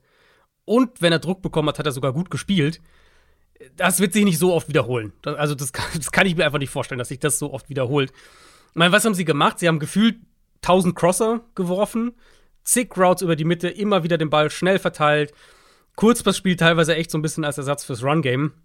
Und das halte ich wiederum dann schon für einen Schritt in die richtige Richtung, weil wenn wir sagen, Matt Ryan ist limitiert. Der haut dir jetzt keine vier, fünf Big Plays mehr raus pro Spiel. Ähm, die O-Line ist anfällig. Die werden nicht jetzt wahnsinnig viel. Also, sie haben jetzt nicht die, die, die Elite Route Runner, die sofort Separation kreieren in ihrem, ihrer Receiver-Gruppe. Und Ryans beste Qualität an diesem Punkt ist wahrscheinlich das Lesen von Coverages und das Verteilen vom Ball. Dann muss die Offense, glaube ich, viel von der Grundidee her über diese, über diese Art laufen. Also viel Crosser, viel Kurzpassspiel. Da ist Pittman auch am ehesten zu Hause mit seinem Big Body Frame. Da können sie mit den Titans einiges machen, was sie ja eh machen. Und Pierce kann halt echt so der Receiver sein, der dann das gelegentliche Big Play halt mhm. auflegt. Und ja, also ich rede da so ein bisschen in beide Richtungen, das ist schon klar. Aber, ne, also auch wenn ich jetzt denke, okay, das, was in der zweiten Hälfte gegen Jacksonville passiert ist, das wird sich jetzt so nicht oft wiederholen. Ähm, aber ich glaube, von der generellen Herangehensweise ist es schon der Way to go für diese Offense generell. Und jetzt gegen die Titans, die eine physische Defensive Line haben, die, ähm, die ja gut Druck machen können, die auch gegen die Colts in dem ersten Spiel gut Druck gemacht haben, aber auf Cornerback angreifbar sind, auf Linebacker angreifbar sind in Coverage, würde ich den Ansatz gar nicht großartig verändern wollen aus Colts Sicht. Weil die, die, die Titans haben eine sehr gute Run-Defense, da, ähm, ja, ich meine, die Colts stellen ihre O-Line im Moment jede Woche um und irgendwie eine gute Lösung haben sie bisher noch nicht gefunden. Äh, deswegen. In dem ersten glaub, Spiel hatte Jonathan Taylor unter drei Yards pro Versuch. Ja. Das ist also, schon. Und das ist nicht dieser, also die, die Titans melden ja regelmäßig ein Run-Game und gegnerisches relativ ab. Ich glaube nicht, dass da die Antwort liegt für Indianapolis in dem mhm. Spiel. Und wie gesagt, die O-Line hat jetzt nicht für mich irgendwie großartig Fragen beantwortet, sondern es war halt einfach ein Spiel, wo die, wo die Jaguars zwar Druck gemacht haben, aber nicht zum Quarterback gekommen sind und Matt Ryan dann auch unter Druck besser gespielt hat. Ich glaube, dass der Weg für die Colts weiter darin liegt, den Ball schnell zu verteilen, über die Mitte zu attackieren und halt diese ja, dann hast du halt oft diese 8, 9, 10 äh, Play Drives über 60 Yards oder was auch immer und das ist, glaube ich, der beste Weg für diese Offense aktuell, um zu punkten. Mal sehen, wie viele Punkte sie am Ende machen werden und mal sehen, ob die Titans ja wieder so verhältnismäßig einfach zu Punkten kommen wie im ersten Spiel. Da hatte Derrick Henry, Stichwort Run-Verteidigung, über 100 Rushing Yards und die Defense dann auch noch drei Turnover, wenn ich mich richtig erinnere. Da musste man jetzt gar nicht so viel machen oder zumindest im, im Passspiel gar nicht so viel ja. machen, um das Spiel zu gewinnen also jetzt ist halt die Frage, stehen die Chancen, jetzt mal aus Colts Sicht gesprochen, besser, dass die Titans Offense mehr machen muss? Das ist die eine Frage. Gleichzeitig die zweite, kann sie das dann auch, wenn sie muss? Ich meine, wir kommen aus einem Spiel, in dem Jacksonville für 243 Yards gelaufen ist gegen die Colts, bei 7,6 Yards pro Run. Also, ich vertraue jetzt dieser Run-Defense nicht mehr als vor drei Wochen, sagen wir es mal so. Mhm. Fair. Und letztlich, also darauf kommt es für mich jetzt noch mehr zurück, weil ich finde, die Titans sind einfach noch mehr von ihrem Run-Game abhängig als in den vergangenen Jahren. Der Fall war, Tennell ist immer noch okay, aber wenn er Druck bekommt und die O-Line mhm. der Titans ist anfällig, dann wird es schnell wackelig und sie haben halt einfach nicht die Receiver, die dann regelmäßig eins gegen eins gewinnen. Traylon Burks ist jetzt auf Injured Reserve, der ist erstmal raus. Ja, das hängt so ein bisschen am seidenen Faden. Die Titans müssen halt relativ fehlerfreien Football spielen und müssen den Ball gut laufen können. Dann haben sie halt eine Chance, so ein Spiel zu gewinnen, so wie es letztlich auch ein Stück weit die ganze Saison über schon gemacht haben, wenn sie Spiele gewonnen haben. Ähm, und wie es auch in dem, in dem ersten Spiel gegen die Colts funktioniert hat. Die Colts sind in der Run-Defense deutlich anfälliger, als ich das erwartet hatte unter, unter Gus Bradley. Ich dachte, dass das wirklich eine Stärke sein wird. Haben auch ein paar Ausfälle jetzt gab es schon in der D-Line. Im Moment habe ich einfach nicht viel Vertrauen darin, dass die Colts jetzt auf einmal das Run-Game stoppen. Eigentlich vom Matchup her sollte das, sollten sie das besser können aber ich habe im Moment nicht so wahnsinnig viel Vertrauen da rein. Und dann ist halt letztlich die Frage, ich glaube wirklich, dass es ein, ein, Spiel, das zum einen sehr eng sein wird und die Frage letztlich ist, wer macht irgendwie die ein, zwei Fehler mehr, wer hat die ein, zwei Turnover mehr und das entscheidet es dann. Ja, und da würde ich dann halt eher auf die Colts tippen nach wie vor mit den Turnovern. Ja, ähm, ja. Man vertraut halt ihnen jetzt immer noch nicht, einfach, also auf beiden Seiten nicht so richtig, auch wenn das jetzt offensiv mal ein Lebenszeichen war. Aber wie so oft in den letzten Jahren kann ich die Titans auch mal wieder nicht greifen, auch diese Saison nicht. Die so, sind ja. mit zweieinhalb Punkten Favorit. Mhm. Mm, ja, die Titans wirken dann schon noch ein bisschen sattelfester und ein bisschen konstanter in dem, was sie tun. Ja, ist so ein bisschen so. Also, das ist, ist ja, ich finde, das, find, das ist schon echt ein kritisches Matchup, weil eben, wenn die Titans das gewinnen. Für Colts ist es auf jeden Fall kritisch. Genau. Ja. So, also die Jaguars sind jetzt nach einem guten Start eingebrochen. Die Texans werden nicht oben mitspielen. Dann führen die Titans halt mit 4 äh, und 2 vor den 3, 3 und 1 Colts, die zudem den Tiebreaker verloren haben gegen Tennessee. Dann cruisen die Titans schon wieder zum Division-Titel. Mhm. Also, das ist schon ein wichtiges Spiel, was die Colts gewinnen müssen. Auf jeden Fall. Glaubst du, dass sie es gewinnen? Ich will mich eigentlich nicht so blenden lassen jetzt von diesem einen Spiel gegen eine richtig miese Jaguars-Defense. Deswegen War sagt das ich, eine lange Pause. Ja, deswegen. Ich tendiere zu Tennessee, aber ich glaube, also ich glaube, das wird irgendwie so mit einem, keine Ahnung, mit so einem Field Goal in der Schlussminute oder sowas entschieden oder irgendwer hat noch einen bitteren Turnover in den letzten zwei Minuten oder irgendwie sowas. Hm. Zumindest unterhaltsam wäre es dann. Mhm. Mal sehen, wie unterhaltsam das nächste Spiel wird. Die Washington Commanders 2 und 4 spielen gegen die 3 und 3 Green Bay Packers. Die Packers mit der zweiten Niederlage in Folge gegen ein New Yorker Team. In dem Fall die Jets. Washington mit einem 12 zu 7 Sieg, also hoch überzeugend, gegen die Chicago Bears. Auch wenn sich eigentlich nichts verändert hat bei den Packers. Ähm, die Probleme bleiben irgendwie die gleichen und deswegen müssen wir auch nochmal drüber sprechen ich hatte sie ja noch verteidigt, ne? Ich habe gesagt, erstes International Game gegen die Giants, ne? Vielleicht ist man damit nicht so gut mhm. klargekommen, aber dann zu Hause gegen die Jets, das ist ein easy Sieg. Mhm. Pusekuchen. War es mhm. nicht. Die Defense viel schwächer als erwartet, schon die ganze Saison. Die Offense nach wie vor nicht gut. Special Team dann in dem Spiel auch eine Katastrophe. Wo sind die größten Probleme? Worüber möchtest du sprechen? Vor allem mit Bezug jetzt auf dieses Commanders-Spiel. Ja. Wo kann man sich vielleicht am ehesten auch rehabilitieren? Also, wo die größten Probleme sind, mit Blick auf das Matchup hier, ist für mich relativ klar die Offensive Line. Mhm. Ich würde halt sagen, gegen die Jets, das war jetzt mal so ein Spiel, in dem einfach alle Probleme dieser Packers Offense in einem Spiel sichtbar waren. Die O-Line, wie gesagt, ist immer noch anfällig. Die haben sie auch so ein bisschen rumjongliert mit wer wo spielt. In dem Matchup wurden sie halt dominiert. Also die Jets haben ja die komplett auseinandergenommen an der Line of Scrimmage. Hm. Dann, wenn man das dann kombiniert mit Rogers Spielweise aktuell, der ja immer noch diese, da haben wir jetzt die letzten drei Wochen, glaube ich, drüber gesprochen, der ja immer noch versucht, diese Shotplays zu nehmen, die aber eigentlich nicht so richtig da sind oder das Timing passt nicht so ganz. Also wenn dann, die so trifft wie das Ding auf Adam genau, dann äh, Alan Lazard, dann ein oder so trifft er dann, aber ne, oft ist es halt so Zweiter und fünf und er wirft halt den Ball tief und es ist halt einfach keine Chance auf eine Completion. Dann haben sie Dritter und fünf und dann gehen danach panten sie. Das nimmt halt der Offense oft so den, den Rhythmus so ein bisschen weg. Plus Rogers steht natürlich viel unter Druck aktuell in der Pocket. Ähm, dann, dann können sie sich eigentlich noch weniger Ungenauigkeit äh, erlauben. Ich habe die, die Stat dazu bei PFF gesehen. Rogers hat jetzt 37 Pässe über 15 plus Yards, also mindestens 15 Yards downfield geworfen. Nur fünf davon von 37 hat PFF äh, gechartet als zu einem offenen Target, also wo ein Receiver in Anführungszeichen offen war. Das ist der mhm. letzte Platz in der NFL. Und ne, die Jets haben dann noch von, von den Bällen, die er wirft, haben sie, haben sie fünf abgewehrt. Über 17 Prozent waren in enge Fenster von seinen Pässen. Ja, es ist halt sehr, sehr anstrengend, so Spiele zu gewinnen. Und wenn sie dann noch die Line of Scrimmage so verlieren, wie am Sonntag, was mal ein bisschen aufs Matchup zu kommen, hier auch passieren könnte, ähm, dann wird's halt echt eng. Also dann hast du einen sehr, sehr, ja, hast du einen, hast du einen sehr, sehr tighten Schedule und alles ist schwierig und du darfst dir eigentlich kein negatives Play erlauben. Und negatives Play mhm. ist halt schon irgendwie bei Zweiter und Acht den Ball incomplete werfen, weil du Dritter und Acht nicht schaffst. Und das ist einfach schwer, so Spiele zu gewinnen. Und die Commanders Defense ist jetzt nicht überragend, aber sie bringt ein paar ähnliche Herausforderungen mit wie die Defense der Jets, nämlich sehr, sehr gute Run-Defense, sehr gut an der Line of Scrimmage. Und wenn Green Bay den Ball nicht laufen kann, wie jetzt auch gerade gegen die Jets, dann bekommen die echt Probleme, weil sie dann, weil es dann noch schwieriger für die ist, positive Plays zu produzieren. Und sie brauchen halt eben sehr, sehr viele po positive Plays, weil sie keine explosive Offense sind. Ja, man kann sich nicht viele Fehler erlauben.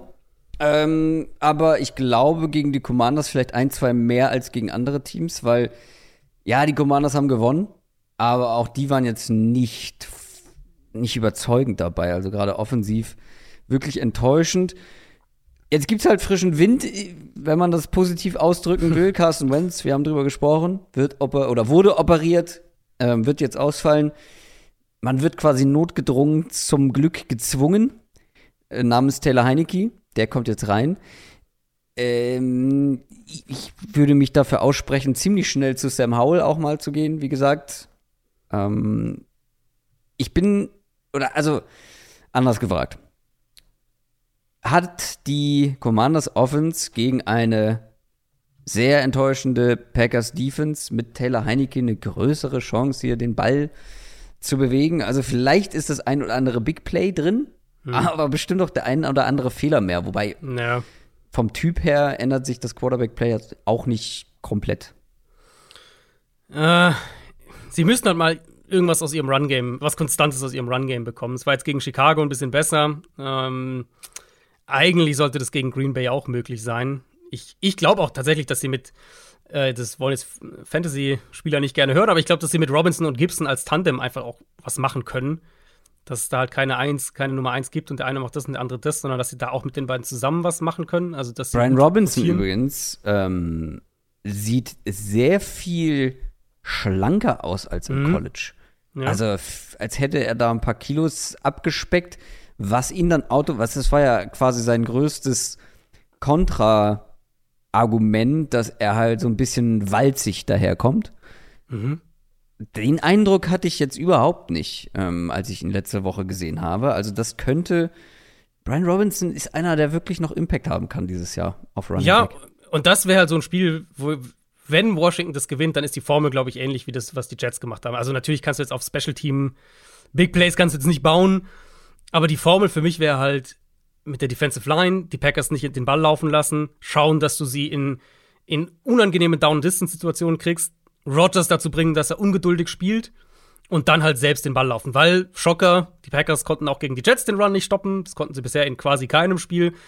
Washingtons O-Line sah jetzt ein bisschen besser aus letzte Woche. Ich denke, dass sie da am Boden auch was machen können. Ich denke halt nicht, dass sie im Passspiel viel machen, weil, also bei aller Kritik, da ist die Packers Defense halt nach wie vor ziemlich gut. Und äh, auch wenn du den Hype-Train anführst, für mich ist Heineke dann trotzdem immer noch ein Downgrade zu Carson Wentz. Und deswegen denke ich, dass sie durch die Luft Moment. nicht viel, äh, dass sie durch die Luft nicht viel machen werden. Wenn, die, wenn sie es gewinnen, dann ist die Formel, denke ich, ähnlich wie das, was die Jets gemacht haben. Also es ist schon ein relativ langsamer Hype-Train, muss man dazu sagen. Also es ist jetzt eher eine Das wäre so eine, wie heißen diese Dinge, die, wo man so, wo man so das so hoch und runter machen muss und dann, dann Oh Gott, wie kann, man, wie kann man das schlechter ausdrücken? Ich habe wirklich lange gebraucht, um zu verstehen, was du meinst. Aber weil, wie Wo heißt man so ein Ding hoch und runter macht, um zu fahren. Aber weißt du, wie es heißt? Nein, aber ich weiß, was du meinst. Ich weiß aber auch nicht, wie es heißt. Diese Dinger, die man äh, im, im, im wilden Westen, in so Westernfilmen gerne mal Ja. gesehen hat, oder? Auf den neu Ja, gebauten ja, Gleisen, wo genau. die dann, wie so eine Wippe in der Mitte. Richtig. Ich weiß nicht, nicht ganz so schlimm, aber so eine. Es gibt doch, ähm, gerade so in bergigen Regionen gibt es doch so ganz schmalgleisige Bimmel, Bimmelbähnchen. Mhm. Das ist der Sowas Hype-Train. ist der. Das ist der Hype-Train von Ich Taylor stell- ja, ich weiß nicht, ich stelle mir bei dem Hype-Train eher irgendwie so einen Bobbycar vor, muss ich sagen. Also ich sehe auch schon noch ein Downgrade, aber das Spiel könnte unterhaltsam werden. Die Packers sind auf jeden Ja. Fall mit fünfeinhalb Punkten Favorit und ganz ehrlich, ey, so absurd es klingt, ich, würde da nicht, also mit fünfeinhalb Punkten, da bin ich, mache ich mal den Adrian Franke, würde ich nicht die Packers nehmen, weil die Commanders Defense, du hast es gesagt, die spielt schon okay und Ja. die Offense von den Packers will ich erstmal will ich erstmal sehen und dann Heineke also gerade mit der Packers Defense das ist halt eine Wundertüte irgendwo. Ich sag jetzt Ja. nicht, dass das eine gute Offense sein wird, aber die Packers verteidigen aktuell nicht so wahnsinnig viel und ja, dann lass doch da mal Heineke mal drei lange Brötchen auspacken und äh, ja, ja gut, dann wirft er halt noch ein, zwei Interceptions, aber fünfeinhalb Punkte ist mir zu viel, will ich sagen. Ja, da gehe ich mit. Ähm, was wir noch gar nicht gesagt haben, Randall Cobb fällt ja jetzt auch erstmal aus mit einer Knöchelverletzung. Der wird ein paar Wochen fehlen. Also so eines der wenigen Targets, wo wir wissen, dass Aaron Rodgers ihm vertraut, ist nicht mit dabei. Und das ist das, worauf ich hier tatsächlich achte. Also zum einen ist das Matchup halt einfach nicht gut für die Packers, für das, was sie gerade, wo sie Probleme haben und was sie gut und nicht gut machen, versus was Washington gut und nicht gut macht, ähm, sind mir diese fünfeinhalb einfach auch zu viel. Worauf ich echt so ein bisschen achten will in dem Spiel, ist halt, wie Rogers das angeht. Weil, also hast du das Jets-Spiel dir nochmal komplett Real Life angeguckt? Nein. Also du in- siehst halt, finde ich, schon, wie er frustriert ist. Und du siehst, wie er, Ja, Das hat man auch in der Red Zone gesehen. ja, ähm, und dann nach dem Spiel hat er ja gesagt, er findet die Offense ist zu kompliziert und dass sie zu viele Motions hätten und solche und zu viele Shifts Hä? hätten, was ich auch merkwürdig fand, weil was Rogers spielt, ist halt echt so, ich sage es ganz vorsichtig, aber so in puncto Rhythmus und in puncto, ach, jetzt, jetzt werfe ich mal den Ball tief und dann gucken wir mal so. Aber dieses Ganze, was ich so zusammenfassen würde unter dem, äh, wie sehr Philip, Philip Rivers? Nee, nee, ich habe einen anderen äh, Vergleich. Äh, was man zusammenfassen würde unter dem Punkt, wie sehr vertraut er der Struktur der Offense und wie sehr ist er gewillt, das ist halt auch wichtig, innerhalb des Rhythmus der Offense zu spielen und, und, und innerhalb der Playdesigns zu spielen. Da tritt der Moment so ein bisschen auf wie am Ende der McCarthy-Ära, ehrlich gesagt. Und ich fand diesen Kommentar merkwürdig nach dem Spiel. Lafleur wurde dann auch darauf angesprochen, dass Rogers das gesagt hat. Ähm, so von wegen, ja, Rogers, Rogers hat gesagt, die Offense muss simpler sein, was er dazu sagt. Und Lafleur hat gesagt, er weiß nicht, was das bedeuten soll. Also, ja, vor allem ist es ja grundsätzlich, es ist ja von der Herangehensweise Quatsch, weil ja, eine simple Offense, da brauchst du ja noch mehr Die- die, die individuelle Qualität deiner Genau. Playmaker. Das sehen wir Ja. ja. bei den Bucks zum Beispiel, ist eine simple Offense, die haben aber meistens diese Playmaker gehabt. Bengals, bestes Beispiel dafür. ja. Cardinals, simple kannst du Offense. auch sagen. Genau. Und die hast du ja einfach nun mal nicht. Also brauchst du ja ein paar kreative Genau. Mittel, wie Motions, wie, wie, ja, keine Ahnung, irgendwelche Option Plays und so weiter, um halt den Gegner trotzdem vor Probleme zu stellen. Und das sind halt die Sachen, die ja letztes Jahr, die sie ja letztes Jahr auch gemacht haben. Und da haben sie halt besser gegriffen. Und natürlich, da hatten sie halt Devante Adams als den, als so den Joker in jeder Situation. Und den haben sie jetzt halt nicht. Ähm, das Problem eben ist, wenn der Quarterback in dieser Offense aktuell nicht diesen, diese ganzen Quick Plays konstant nimmt, dann fallen halt die Räder schnell ab. Und gerade jetzt eigentlich bräuchte Green Bay Aaron Rodgers als diesen, diesen High-End Game Manager. Und im Moment spielt er das halt einfach nicht konstant. Und das ist ein Problem für die Packers. Und ich bin gespannt drauf, wie sich das weiterentwickelt. Jetzt wahrscheinlich eben wieder in einem Matchup, wo sie sehr davon abhängig sein werden, dass Rodgers das konstant umsetzt, weil ich halt nicht denke, dass Green Bay hier den Ball irgendwie für 150 Yards läuft. Und am Ende war nicht Mike McCarthy das Problem, sondern Aaron Rodgers. Weil Mike McCarthy hat ja eine simple Offense gemacht, das hat ihm ja auch nicht gepasst. Also ja, ja, also ich würde sagen, da waren beide das Problem am Ende. Aber jetzt, also ne, nochmal, ich will jetzt nicht Mike sagen, McCarthys Team steht besser da als die Packers. Das stimmt, ja. Mit Cooper Ähm, Rush. Ähm, ich will jetzt nicht sagen, dass, dass, die, dass die Packers kurz vorm davor stehen, irgendwie zu implodieren, aber es ist halt auffällig im Moment. Und die, die Probleme, die sie halt gerade haben, die werden halt nicht irgendwie weggehen, sondern die lassen sich halt nur lösen, wenn Rogers mitmacht. So. Gewinnen sie? Ich denke ja, sie sind für mich schon noch das bessere Team und ich, also für mich ist halt der Taylor Heineke Hype Train das Bobby Car. Naja, machen wir weiter. Carolina Panthers 1 und 5 spielen gegen die Tampa Bay Buccaneers. Die 3 und 3 stehen. Die Panthers haben gegen die Rams verloren. Die Bucks völlig überraschend gegen die Steelers verloren. Und damit sind wir beim nächsten Sorgenkind der NFC. Auch die Buccaneers haben so ihre Probleme, sind enttäuschend bislang. Die Offense ganz schwach. Gerade wenn man bedenkt, gegen was für eine ausgedünnte Defense sie jetzt auch gespielt haben mit den Steelers, wo echt Leute gefehlt haben, gerade in der Secondary. Aber auch hier fühle ich mich zurückversetzt, so wie du gesagt hast, Aaron Rodgers wie, in der, wie am Ende der McCarthy-Ära.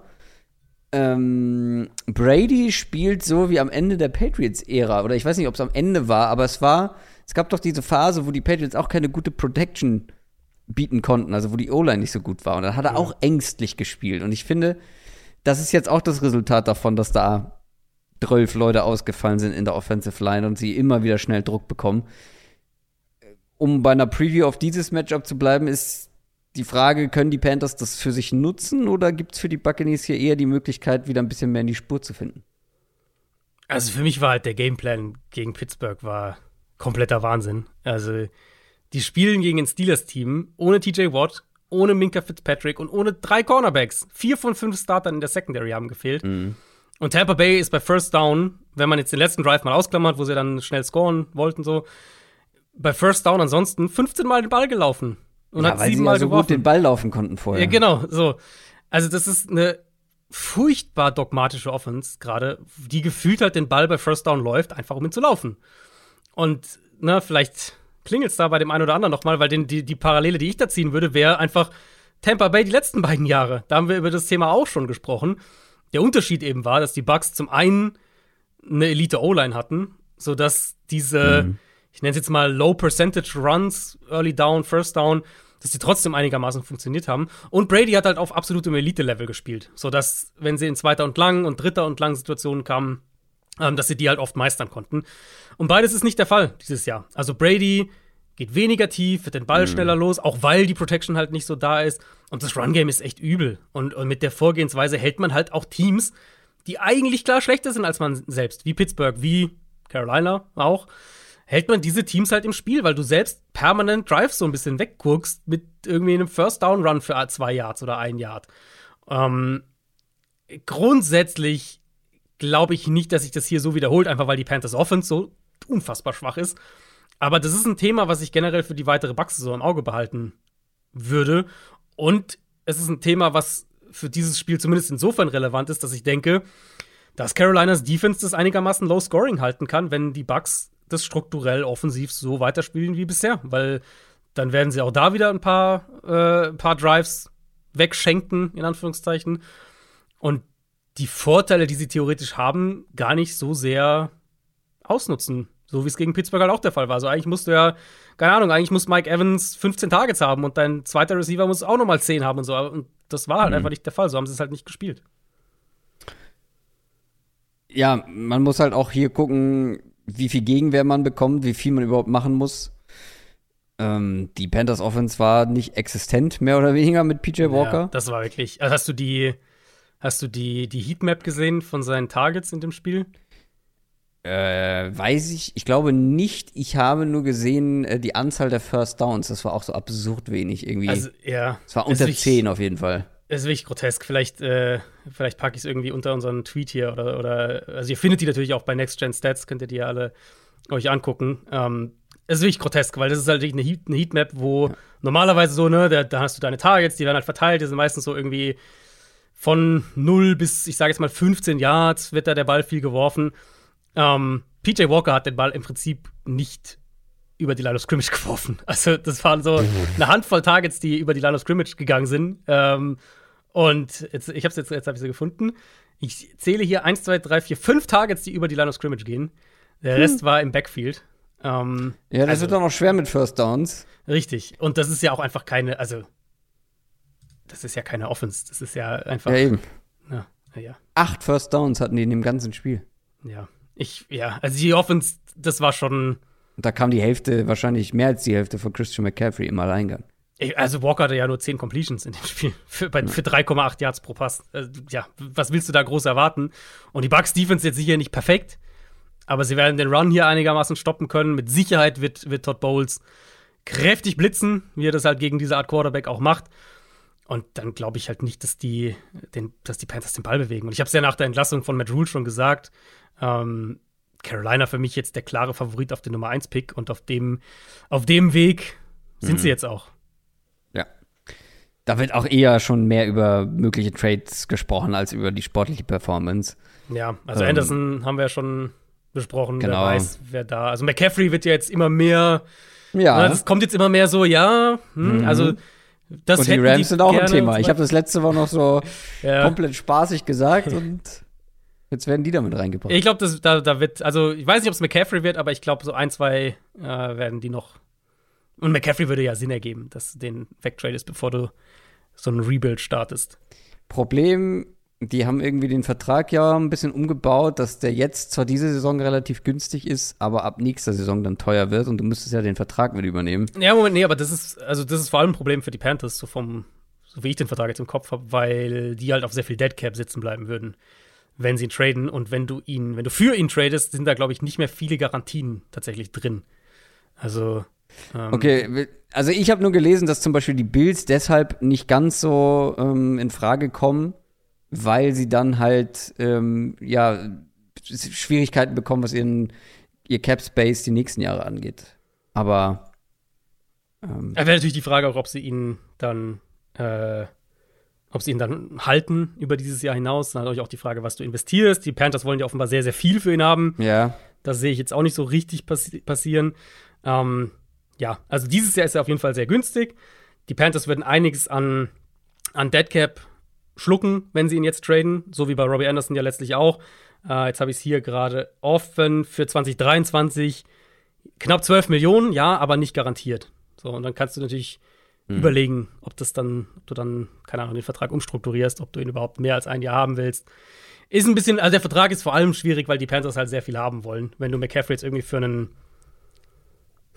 Tritt und noch irgendwas Tag 3 Pick-mäßiges kriegen könntest, mit der Option vielleicht, wir holen den jetzt nur für diese Saison und danach halten wir ihn gar nicht mehr für das Geld, was er danach kriegt, dann ist es eine andere Diskussion. Aber wenn die Panthers halt echt einen First Rounder haben wollen, das sehe ich noch nicht so ganz. Tampa Bay, größter Favorit der Woche mit elf Punkten. Das sollte deutlich sein. Aber das sollte es letzte Woche auch schon. Ja. Also bei den Bucks stimmen einfach ein paar Sachen im Moment nicht. Deswegen würde ich sie mit elf Punkten nicht nehmen. Ich denke trotzdem, dass sie das Spiel relativ relativ souverän gewinnen. Gut, da gehe ich mit. Die Jacksonville Jaguars 2 und 4 spielen gegen die New York Giants 5 und 1. Die Jaguars haben gegen die Colts noch einen Sieg verspielt. Wen hattest du eigentlich im, im, im, in unserem Kenny Pickett? Ich habe souverän mit den Panthers, äh, mit den Panthers, also gegen die Panthers, mit den Rams einen Punkt auf dich gut gemacht. Nicht schlecht. Die Jaguars haben es verkackt, sonst hätte ich meine Führung deutlich ausgebaut. Die Giants haben die Ravens auch noch geschlagen. Und wir haben ja schon über die Giants bei der Quick Question so ein bisschen gesprochen, dass ich das schon das Gefühl habe, sie werden besser und so langsam mhm. nähern sie sich mit ihrer Performance, ihrem guten Rekord an. Sie sind davon noch weit entfernt, aber ja, gerade mit dem Blick auf den Schedule, wie gesagt. Ähm, es wird jetzt relativ einfach. Man fängt jetzt mit den Jaguars einen leichteren Run an. Und die Jaguars Defense hat, wie ich finde, einen Schritt in die falsche Richtung gemacht. Und mhm. ähm, ja, vor allem dann natürlich in dieser zweiten Halbzeit gegen die Colts. Wie erwartest du das Matchup? Können die Giants hier äh, ja an ihren guten Run anknüpfen? Ähm, ich bin also ich bin bei der Jaguars, Jaguars Defense ist schon, das war schon enttäuschend. Das muss man schon sagen. Mhm. weil ja gerade halt, ich habe es ja vorhin schon gesagt, die Offense äh, läuft fast 250 Yards und Trevor Lawrence, okay, hat jetzt keine Big Plays gemacht, aber hat das effizient gespielt. Sie hatten irgendwie mhm. keine, keine, ich glaube, kein Turnover sogar in dem Spiel, aber auf jeden Fall in der Red Zone auch gepunktet. So, ne? Also eigentlich so sagst du, das ist die Formel, damit gewinnst du auswärts ein Spiel.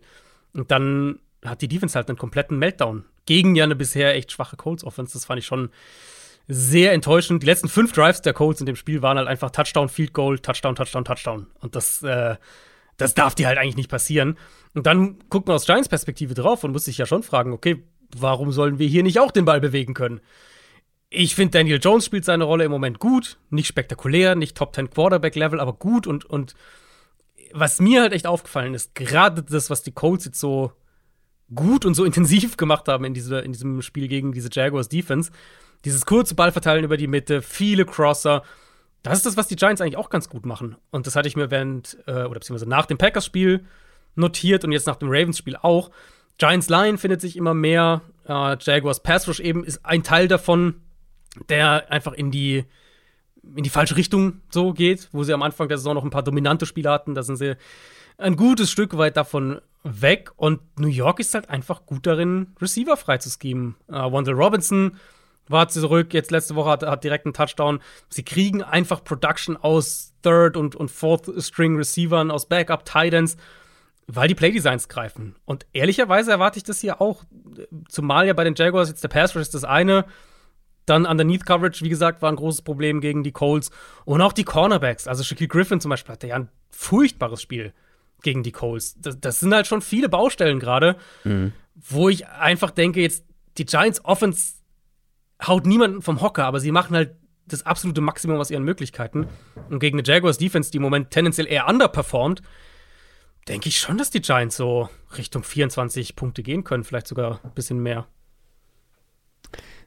Nicht nur die Jacks Defense ähm, hat ein paar Probleme. Ich finde, die Jaguars Offense, ja, die machen das gut, aber die schon arg inkonstant, oder? Also nicht nur von Spiel zu Spiel, auch innerhalb der Spiele, hm. finde ich, ist das so ein Auf und Ab, nicht zuverlässig, was man da erwarten kann. Und auch bei der Giants Stevens finde ich, dass man merkt, dass da vor allem auch viele junge Spieler dabei sind, die sich ein bisschen entwickeln. Kevin Thibodeau allen voran natürlich ähm, ja auch, was waren das, die ersten zwei Spiele, glaube ich, verpasst. Ähm, auf jeden Fall. Drei, aber auf jeden Fall ja, am Anfang der Saison. Auf jeden Fall merkt man seinen Impact jetzt immer ein bisschen mehr. Ist natürlich praktisch, wenn man dann so ein äh, spielentscheidendes Play gegen Ende noch hm. macht. Aber äh, was glaubst du, worauf kommt es hier an? Also, äh, dass die Jaguars Offense gegen die Giants ähm, auch mindestens genauso viel den Ball bewegen kann? Ich glaube, sie müssen aufpassen, also würde ich direkt an das anknüpfen, was du gerade gesagt hast. Ich glaube, die Jaguars müssen aufpassen, dass sie nicht die Line of Scrimmage verlieren gegen eine Giants Front eben, die insgesamt gesünder geworden ist. Thibodeau, Leonard Williams war ja auch raus zwischendurch. Dexter Lawrence spielt eine sehr gute Saison. Ich glaube, dass die Jaguars da Probleme bekommen können.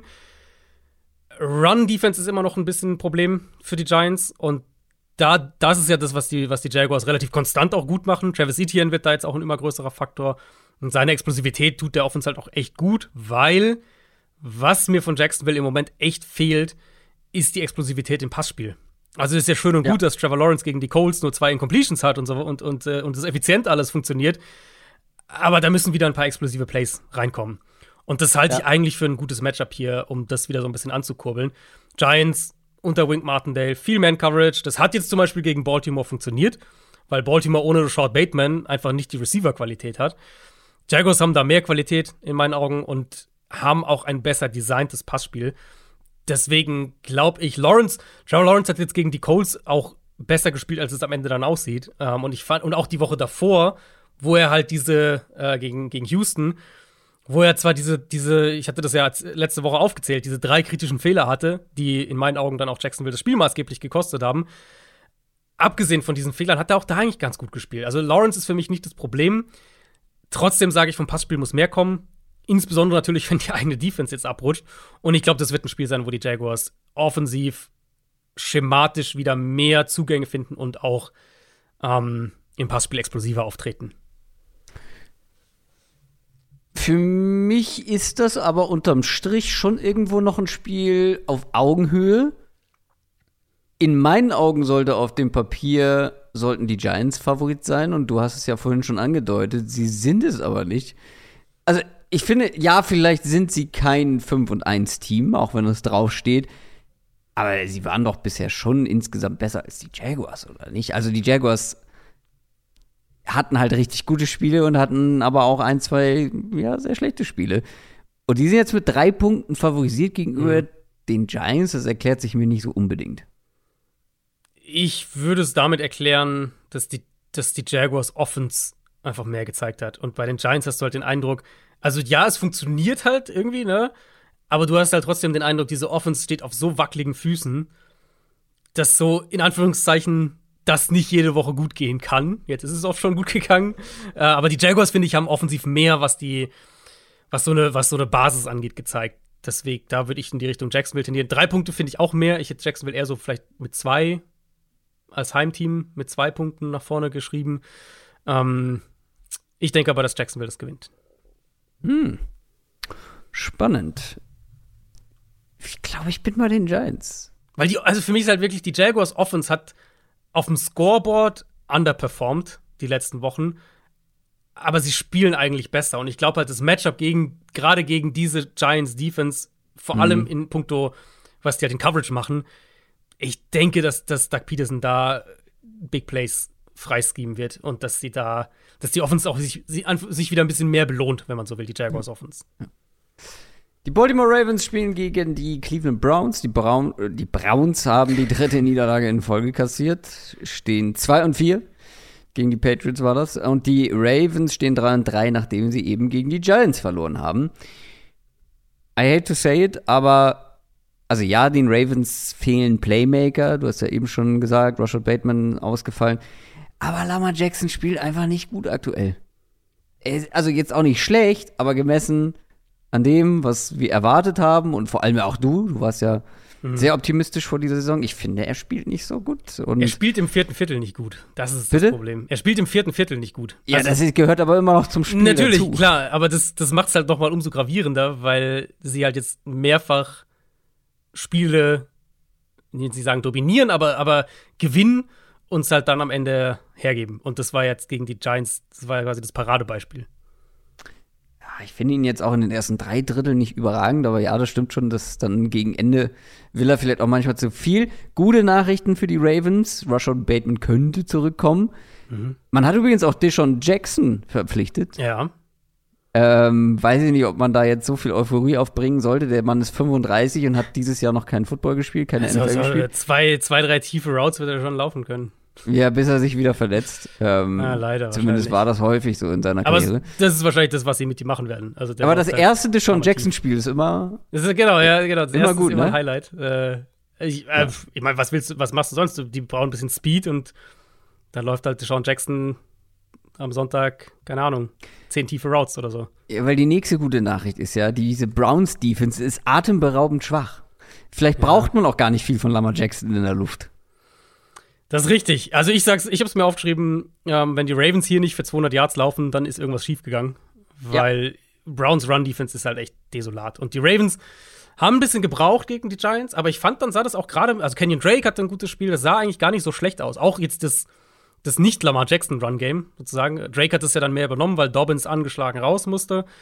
Ravens hatten Big Plays am Boden, das wird so langsam besser, finde ich. Nachdem ja die ersten Spiele war es ja so, okay, wenn Lamar Jackson nicht für 70 Yards läuft, dann dann haben wir nicht viel.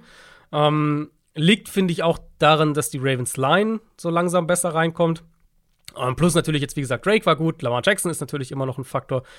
Da wird es Räume geben. Und gerade wenn wir so überlegen, wie Baltimore letzten, auch dieses Jahr wieder und die letzten Jahre ja auch viele Big Plays für Jackson ähm, geschemt hat im Run-Game. Ich glaube, äh, gerade so diese Quarterback-Power-Read-Sachen, diese, diese Counter-Bash-Plays, wo er durch die Mitte läuft, also da, erwarte ich eigentlich schon, dass es da ein paar gibt in dem Spiel. Und dann, ja, wenn du da halt diese, wenn wir das als Floor schon mal so ein bisschen nehmen, natürlich ist es wichtig, einen Spieler wie Bateman zurückzubekommen, der einfach ein, wichtiger Komplementärspieler ist in der Offense, weil sie sonst halt wahnsinnig abhängig von Mark Andrews sind. Ähm, und für ja. diese Big Plays als Ergänzung zum Run-Game brauchen sie wenigstens diesen einen Receiver. Jetzt ja, mal schauen, wie viel sie den Ball werfen müssen gegen Cleveland. Ähm, Bateman zu haben ist sicher besser als ihn nicht zu haben. Bei den Browns ja Denzel Ward auch angeschlagen, der gegen die Patriots nicht gespielt mit einer Gehirnerschütterung. Da muss man abwarten, ob der spielen kann. Aber an sich sollte es gerade jetzt für eine Ravens Offense, die zumindest was das Run-Game angeht, finde ich, sich stabilisiert und gesteigert hat über die letzten Wochen, sollte das ein sehr angenehmes Matchup sein gegen die schwächste Run-Defense und schwächste Interior Run-Defense in der NFL in meinen Augen. Stichwort Laufspiel. Wenn man der Browns Offense das Laufspiel einigermaßen wegnimmt, weil man das entweder A einfach gut verteidigt oder B, weil man selber früh in Führung geht und die Browns dann halt auch ja eher passen müssen, dann machst du denen das Leben schon richtig schwer, ne? Also ja, weil ja, dann im Passspiel haben wir jetzt auch schon ein paar Wochen drüber gesprochen, reicht es dann mit Jacoby Brissett vielleicht doch nicht. Und ohne Laufspiel fehlt dir einfach da die Baseline. Aber weder für früh hoch in Führung gehen, noch für gute Run-Verteidigung sind die Ravens jetzt unbedingt bekannt, oder? Bisher in dieser Saison. Ja, ja. Also, ich meine, die Run-Defense ist jetzt nicht furchtbar, Nee. aber sicher auch kein Team, was jetzt am Boden irgendwie nichts zulässt. Die Patriots natürlich jetzt die letzten Wochen haben, äh, kommen ja noch zu, zu deren Matchup, aber die Patriots haben ja jetzt die, erst dieses gefürchtete Lions-Run-Game abgemeldet und dann jetzt das Browns-Run-Game. Ich glaube nicht, dass es so dramatisch wird für Cleveland hier in dem Matchup. Also ich denke, dass sie den Ball wieder besser laufen werden. Ich würde gleichzeitig eben auch sagen, dass Brissett so langsam schon abbaut.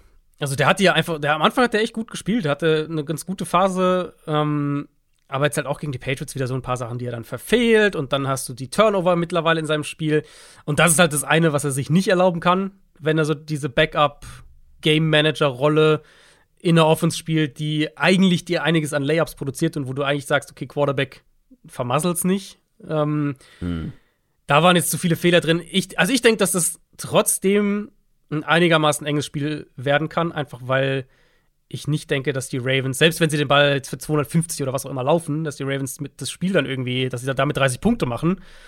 Und was Baltimore defensiv generell macht, finde ich, dass sie da schon noch wackelig sind und, und also ich sag mal so, so ein komplettes Spiel von der Ravens Defense, darauf warte ich immer noch. Und das war jetzt auch gegen die Giants, wie gesagt, nicht desolat, aber sie kriegen dann halt so eine Offense auch nicht abgemeldet oder gar dominiert. Und das vermute ich hier halt auch nicht. Ich denke, die Browns werden den Ball am Boden wieder ein bisschen besser bewegen. Und dann letztlich die Frage, macht Preset diese ein, zwei Fehler zu viel? Oder halt nicht. Aber ich denke, dass das ein einigermaßen enges Spiel wird. Also ich sag mal so, als ich den Spread gesehen habe, war ich überrascht Mhm. bei dem Spiel. Ja. Ich sehe zwar die Ravens auch leicht vor den Browns, weil ich glaube, dass die die in Grund und Boden rennen werden. Mhm. Aber ich bin bei dir, 6,5 ist es bei den Buchmachern.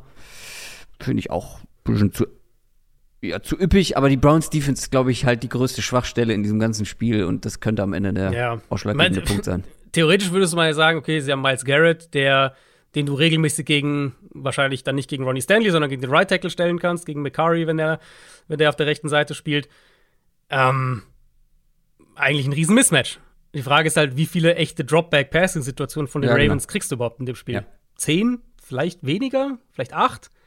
Wie groß ist dann der Impact von so einem Spieler? Und das war ja auch wirklich das Problem in den ersten Wochen der Saison, als sie, als sie äh, Miles Garrett und Jadavion Clowney ja auch hatten, dass diese Edge Rusher gar nicht so richtig zur Geltung kommen, weil Defenses halt permanent in Zweiter und Eins oder sowas sind. Ja. Die Broncos spielen gegen die New York Jets. Die Broncos stehen bei 2 und 4, die Jets bei 4 und 2 und damit sind wir im späten Sonntagsslot angekommen. Ja, es ist halt wirklich so ein bisschen Good Vibes gegen Bad Vibes. Ähm, die Broncos dritte Niederlage in Folge jetzt mit dem mit der Chargers Niederlage. Die Jets dritter Sieg in Folge nach dem Sieg gegen die Packers. Was soll man bei den Broncos noch sagen? Also, ja, es war wieder nicht alles schlecht gegen die Chargers.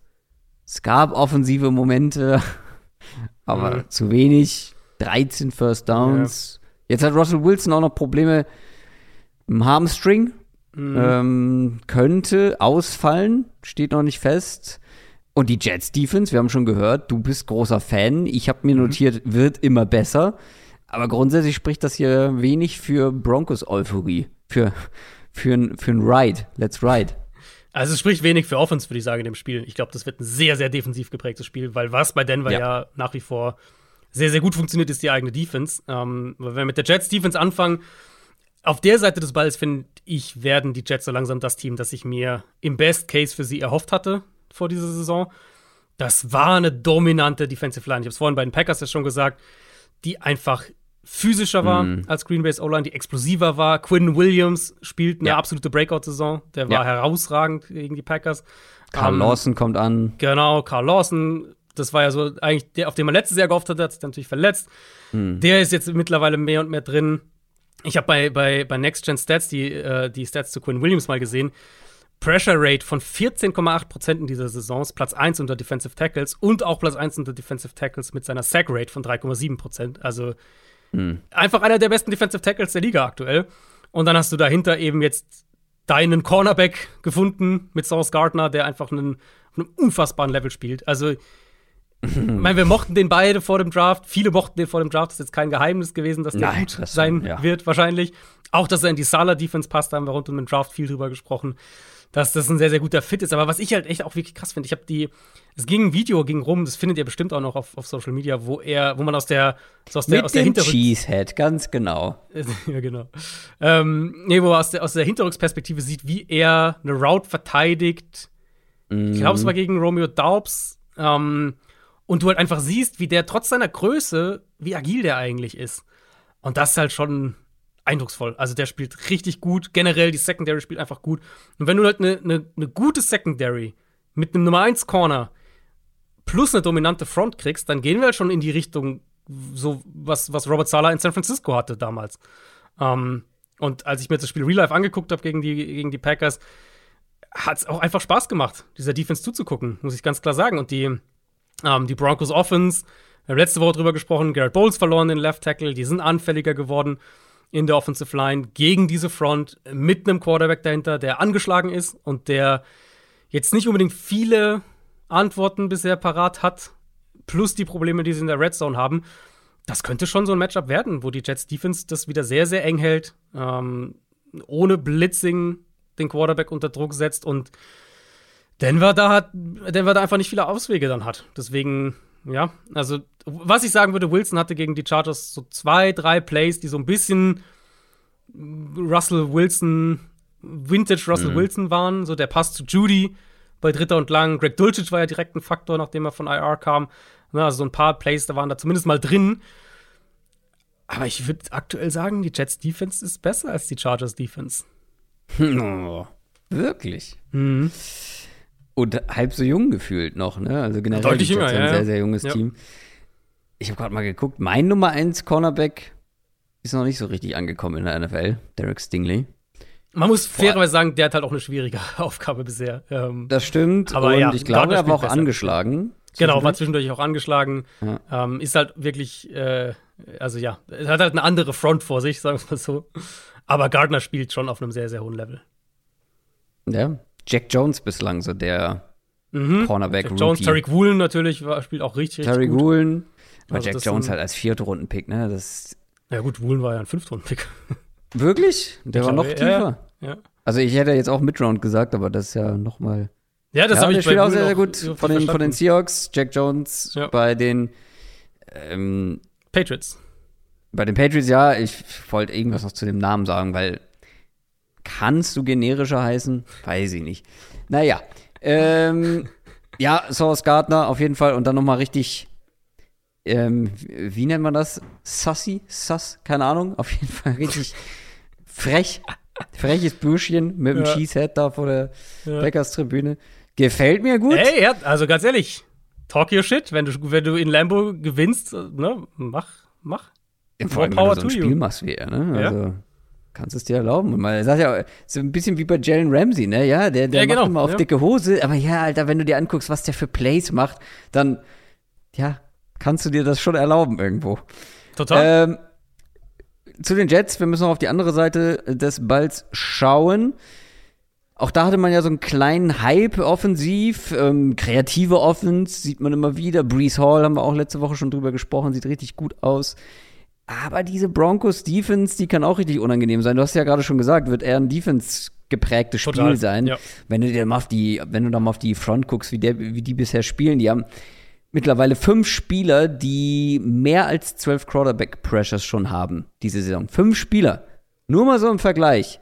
Die 5 und 1 Defense der Giants hm. ähm, hat einen einzigen Spieler, der mehr als zwölf hm. Quarterback-Pressures individuell ähm, ja, machen konnte, generieren konnte. Justin Herbert hat man bei mehr als der Hälfte der Dropbacks unter Druck gesetzt. Mhm. Ähm, Derek Carr davor auch, äh, in der Woche davor.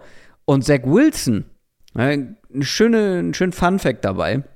Zach Wilson, gut, hat die ersten oder hat ja auch Spiele verpasst, ne? Aber war bisher bei 23 Pässen, also nicht nur Dropback, sondern schon hat 23 Pässe unter Druck losgefeuert. Wie viele Pässe hat er angebracht? Mhm. Unter Druck. Also Wilson war bisher furchtbar unter Druck. Das heißt, ich schätze mal, es waren irgendwie so fünf oder so. Ja, nah dran. Vier. Ja. Vier Pässe unter Druck bisher angebracht. Von 23. Das mhm. ist nicht gut. Er wird hier wahrscheinlich wieder viel Druck bekommen. Ja. Er könnte unangenehm werden. Total. Und deswegen denke ich auch nicht. Also ich, ich glaube, dass die Jets eine echte Chance haben, das Spiel zu gewinnen. Aber ich sehe auch ein, ein realistisches Szenario, in dem Denvers Defense einfach den Quarterback zu noch mehr Fehlern bringt als andersrum und die Broncos mhm. es dann auf der Schiene gewinnen. Weil Wilson, ich meine, es ist noch früh, er hat Spiele verpasst, wir sind jetzt in Woche sieben. Ist ja jetzt nicht so, dass er bisher in seiner NFL-Karriere gegen den Druck richtig gut aussah, ne? Also genau, ja nee, nur genau, die paar genau. Spiele. Nee, genau, nur für die generelle halt Einschätzung. Wenn ich im Moment drauf gucke, mir würde es als Jets-Fan Angst machen, weil das sind einfach zu viele Plays dabei, wo du mit dem Kopf schüttelst, wo er gravierende Fehler auch teilweise macht. Und selbst jetzt dieses Armtalent, was ja so, wenn ihr euch an den Draft-Prozess erinnert, das war ja so eines der Argumente für Zach Wilson. Er hat halt toll, kann, mit, kann, kann jeden Wurf aus jeder Bewegung, so nach dem Motto. Ich finde, das ist eher, also höchstens vereinzelt bisher in der NFL zu sehen. Ähm, Pocket-Verhalten, Riesenproblem. Ich habe das, nachdem ich das Spiel äh, gesehen hatte, hatte ich das getweetet. So, ich glaube ich glaub nicht, dass ein Starting Quarterback in der NFL aktuell ein schlechteres Pocket-Verhalten hat als Zach Wilson. Mhm. Da bleiben meine Zweifel einfach. Und dann, du hast den Pass Rush angesprochen, der Broncos, die selbst ohne Randy Gregory immer noch viel Druck auf den Quarterback bekommen. Das erwarte ich hier auch, auch wenn die Jets O-Line sich ein bisschen stabilisiert hat. Gegen die Packers wurde das dann, wurde er nicht bestraft für seine Fehler. Hier könnte ich mir zum einen vorstellen, dass die Jets den Ball nicht so gut laufen können wie in den letzten Spielen.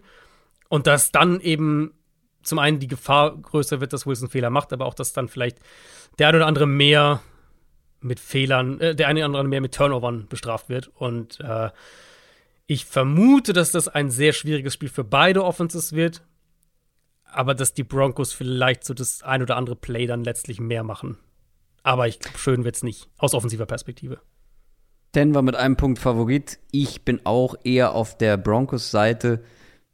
Das Matchup ist, glaube ich, einfach, aus Jets-Sicht insgesamt dann doch ein bisschen zu unangenehm. Ja. Äh, Las Vegas Raiders gegen Houston Texans. Das könnte auch nicht besonders schön werden. Ich habe ehrlich gesagt auch nicht so viele Notizen dabei für dieses Spiel, weil. Blanker Hate ja. hier, unfassbar. Ja, come on. Also, das eine Team steht 1 und 4. Das andere Team steht 1, 3 und 1. Beide kommen aus ihrer Bye Week. Wir haben sie also letzte Woche nicht gesehen. Es sind zwar zwei erholte Teams, aber zwei, die ja irgendwie, also zumindest die Raiders wollen ihre Saison wahrscheinlich noch retten. Und ich glaube, das kann man schon kurz halten, weil ja, also ich habe gar keine Ahnung, wie dieses Spiel, wie ich dieses Spiel einschätzen soll. Fragen wir mal ganz, ganz äh, oberflächlich und generisch, was müssen die Raiders hier machen, um gegen die Texans zu gewinnen? Ähm, ein paar Big Plays anbringen. So würde ich es, ah, ja. glaube ich, aufziehen, weil Sie kommen ja auch beide aus, also du hast glaube ich gesagt, beide aus ihrer Bye-Week, ne? Das macht es ja noch mal ein bisschen schwieriger zu greifen, so. Vor der Bye-Week hatten die Raiders ja das Chiefs-Spiel und das war ja so das Spiel, wo sie so ein bisschen ihre Big Plays gefunden haben. Texans eben eine Defense, die viel Zone-Coverage spielt, die viel Cover 2-4-6 spielt, also mit, mit, mit mehreren Safeties tief, die wenig blitzt die es jetzt nicht unbedingt einladend dafür ist, dass du deine, deine 1 gegen 1 Matchups Downfield bekommst und Big Plays äh, auf, aufziehst. Also strukturell, schematisch spielen sie es halt auf jeden Fall anders als Kansas City. Deswegen bin ich mal gespannt, ob die Raiders daran anknüpfen können, ob sie wieder ähm, ein, paar, ein paar Big Plays hinbekommen. Das ist der eine Part und der andere Part ist, was ich von den, also dass die Raiders die Kapazität haben, Big Plays aufzulegen mit Davante Adams und so, okay. Was ich halt auch auf die Saison gesehen noch viel mehr sehen will, ist, dass sie dieses Underneath-Passing-Game aufziehen. Weil eigentlich, wenn ich auf dieses Team gucke, Derek Carr als Quarterback, relativ akkurat, guter Ballverteiler, Adams, einer der besten Receiver in den letzten Jahren in der NFL auch gewesen bei, beim ganzen Underneath Route Tree, bei, bei RPOs, bei all diesen Sachen. Plus Darren Waller, plus Hunter Renfro, einer der besten Slot Receiver der Liga. Eigentlich sollte das eine sehr konstante Underneath Passing Offense sein. Und die mhm. Konstanz fehlt mir bisher. Okay, Renfro hat jetzt auch ein paar Spiele verpasst und so. Aber da bin ich gespannt, ob die an ihrer, an, an ein paar Sachen, an ein paar Schrauben gedreht haben in der Bye Week. Weil das ist an sich ein klares Mismatch in meinen Augen zugunsten der Raiders. Das, das Underneath Passing Game gegen eine Texans Defense, die auf dem Linebacker-Level angreifbar ist und die auch so wie sie halt spielt, auch Räume anbietet.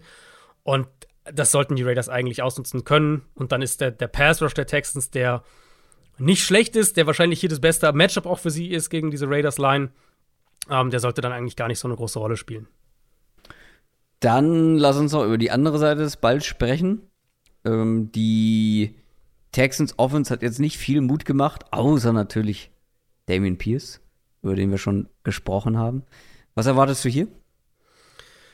Ähm, ich, ja, genau, Damien Pierce, die haben so ein bisschen im Run-Game ihre Identität gefunden, was wir ja auch so vor der Saison prognostiziert hatten, dass das der Weg für die Texans sein könnte. Raiders haben eigentlich eine ganz gute Run-Defense bisher. Das ist so ein klein wenig Stärke gegen Stärke. Wo ich Probleme sehen könnte bei den Raiders, ist, dass sie in der Pass-Defense schon ein gutes Stück davon leben, dass sie mit dem Pass-Rush halt gewinnen. Oder so ist zumindest die Defense aufgebaut. Und die beiden Tackles für, für Houston, äh, Tunson und Howard, die spielen eigentlich ganz gut. Das heißt, vielleicht kriegt Davis Mills in der Pocket ein bisschen Zeit. Vielleicht kann er diese Raiders Secondary, die sowohl auf Outside Corner als auch auf Safety auf jeden Fall in Coverage angreifbar ist.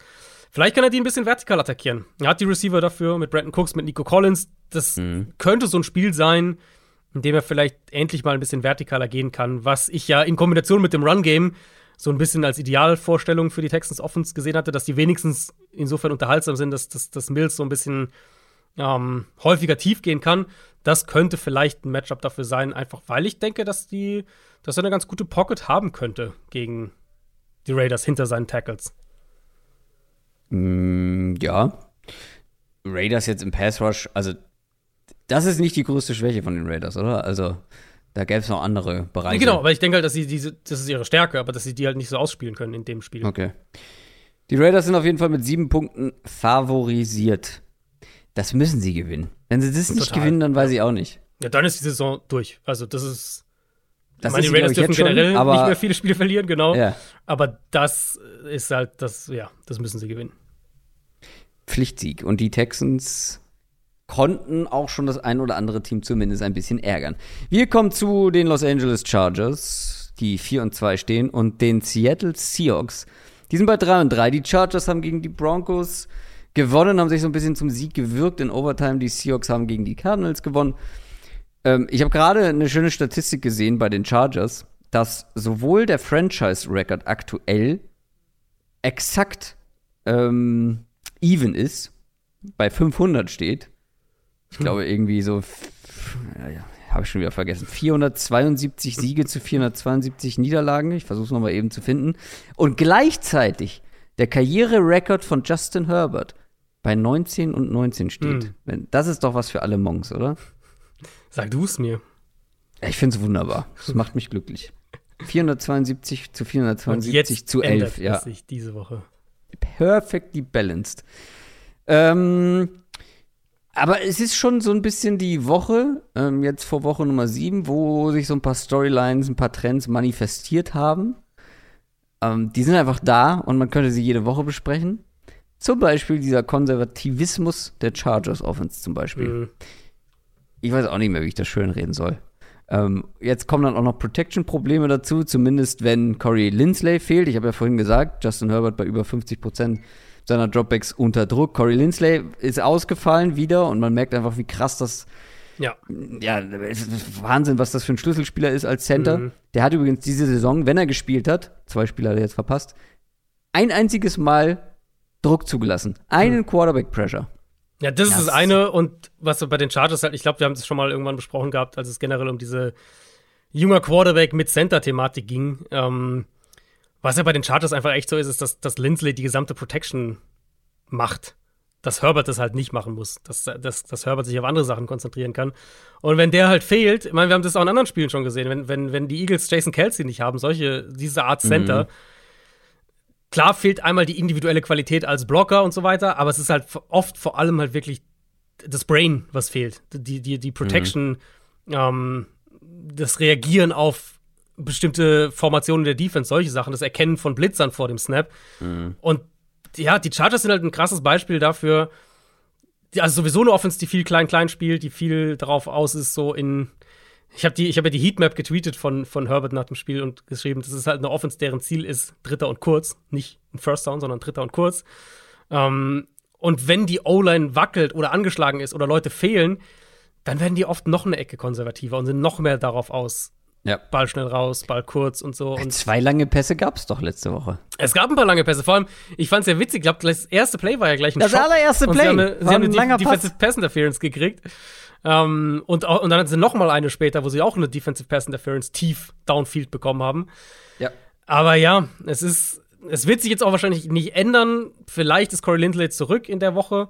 Ähm, vielleicht wollen sie Herbert, also ne, Herbert Also Corey Lindley wird höchstwahrscheinlich zurück sein, er hat eine Lebensmittelvergiftung. Ja, sollte, sollte wieder Das sollte können. eigentlich äh, reichen. Ähm, Herbert hat natürlich auch die Rippengeschichte, das kommt auch noch mit dazu. Also vielleicht noch mehr so, dass, dass er ein bisschen limitiert ist, dass sie ihn auch noch mehr schützen wollen. Ähm, aber es ist halt selbst, also es ist halt einfach ein strukturelles Problem irgendwo. Und das ist ähnlich ein Problem, ähnlich wie auch Arizona das teilweise hat, dass du sehr, sehr viele kurze statische Routes hast. Und das führt halt einfach dazu, dass man dauernd über Third Down und mitunter ja, Fourth Down gehen muss, weil man halt eben nicht bei First Down oder Second Down neues First Down kreiert, sondern halt dauernd zwar ein Dritter und kurz ist, aber trotzdem dauernd Third Downs konvertieren Ja, muss. und wenn du vor allem dann deine Kurzpasswaffe nicht dabei hast mit Keenan Allen. Richtig, der ja vielleicht auch zurück ist diese Woche.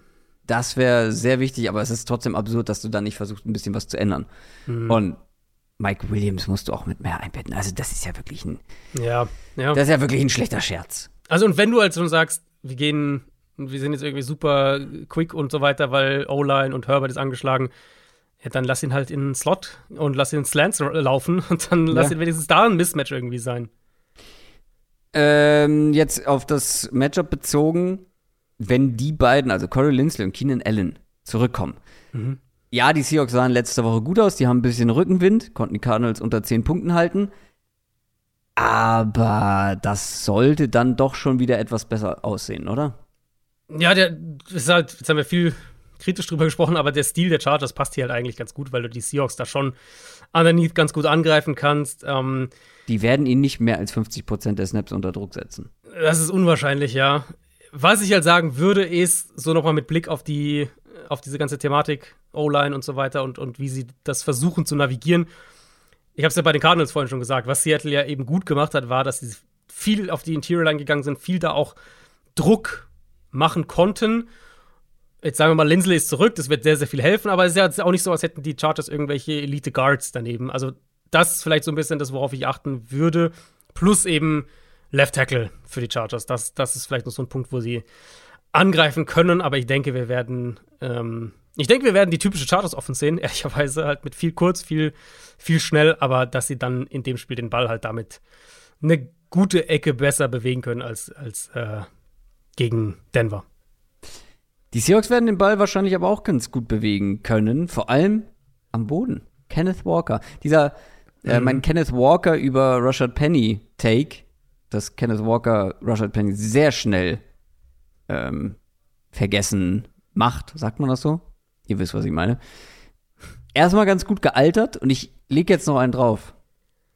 Ich glaube, wir werden am Ende der Saison von Kenneth Walker als jetzt muss ich aufpassen, wie ich es formuliere, Top 5 Runner der Liga sprechen.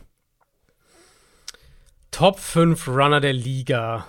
Wer sind denn im Moment die Top 5 Runner der Liga? Nick Chubb? Jonathan Taylor. Jonathan Taylor. Derrick Henry musst du auch noch mit reinziehen als Runner. Ja, ja. Äh, gibt's auch, äh, also Barkley. Saquon Barkley ja. sieht auch sehr gut aus als Runner momentan noch. Ich weiß weiter. nicht, ob es halt im Moment so viele gute gibt, deswegen weiß ich nicht, ob ich dir da jetzt so. Okay, Top 5 Running Back, komm. Lass Top mich in Running Top 5 Running Back. Äh, das glaube ich nicht. da da, da, dann, da gibt es halt dann noch einen Austin Eckler zum Beispiel, um bei dem Matchup Und Alvin Kamara. Und Alvin Kamara, ja. Ähm, ja.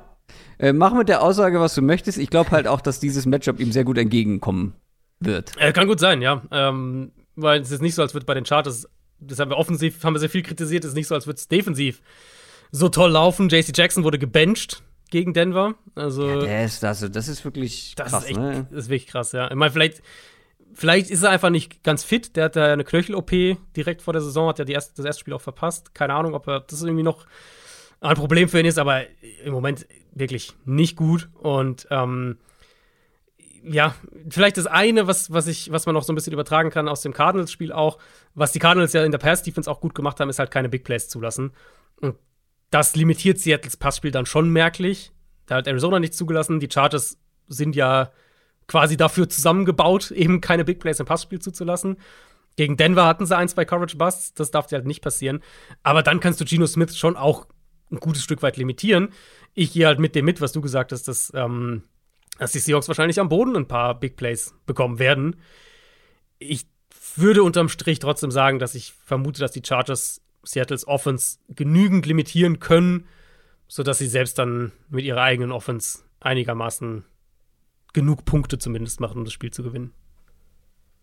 Mm, Die Chargers sind mit 6,5 Punkten Favorit. Auch hier würde ich eher dazu tendieren, das als übertrieben zu bezeichnen.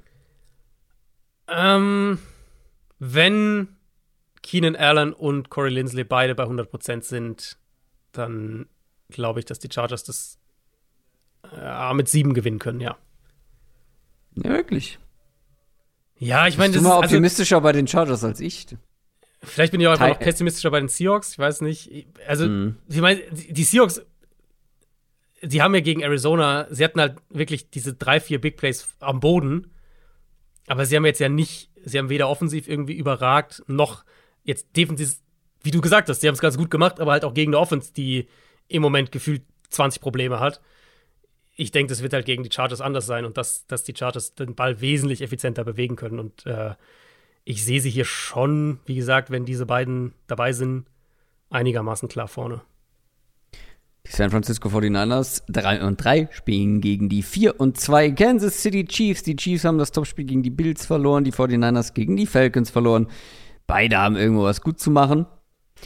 Äh, die 49ers, wenn ich das richtig in Erinnerung habe, beziehungsweise richtig nachgeschlagen habe, ist das das erste Wiedersehen dieser beiden Teams seit dem Super Bowl vor Oh, drei Jahren. hatte ich jetzt auch glaube, nicht auf dem Zettel. Aber Ich glaube, dazwischen gab es kein Duell zwischen diesen beiden Teams. also die, die Divisions spielen ja dieses Jahr halt gegeneinander. Diese Kreuzungen gibt es ja Ja. nicht jährlich sozusagen. Ähm, insofern kann schon sein. Da natürlich auch Storyline-technisch nicht uninteressant.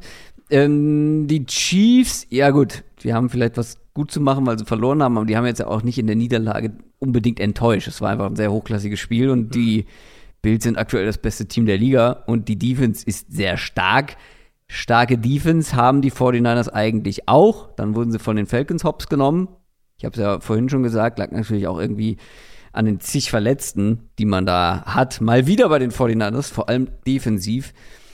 Und also, das wird jetzt auch, also muss man schauen, wer da zurückkommt, ne? Wir sagen es jede Genau. Woche. Javarius Ward ist jetzt auch noch angeschlagen, der hat letzte Woche noch gespielt. Bosa, Armstead, Hm. Jimmy Ward, Kinlaw. G- Kinlaw, genau, alle fraglich. Wenn da nicht die Mehrzahl von diesen angeschlagenen Spielern zurückkommt und hier spielt, hat man, glaube ich, kaum eine Chance, die Chiefs aufzuhalten. Ja, ich finde, es gibt, also, ich habe so ein, das ist so ein Spiel, wo ich so ein übergreifendes Thema dann irgendwann im Kopf hatte, als ich, auf, als ich drauf geguckt habe. Und ich glaube, das Thema ist, wenn die Niners nicht auf beiden Seiten des Balls die Line of Scrimmage gewinnen, dann werden sie keine Chance haben gegen Kansas City. Und das ist halt Ja. ein großes Fragezeichen. Ja, wir wissen natürlich, dass Trent Williams noch fehlt.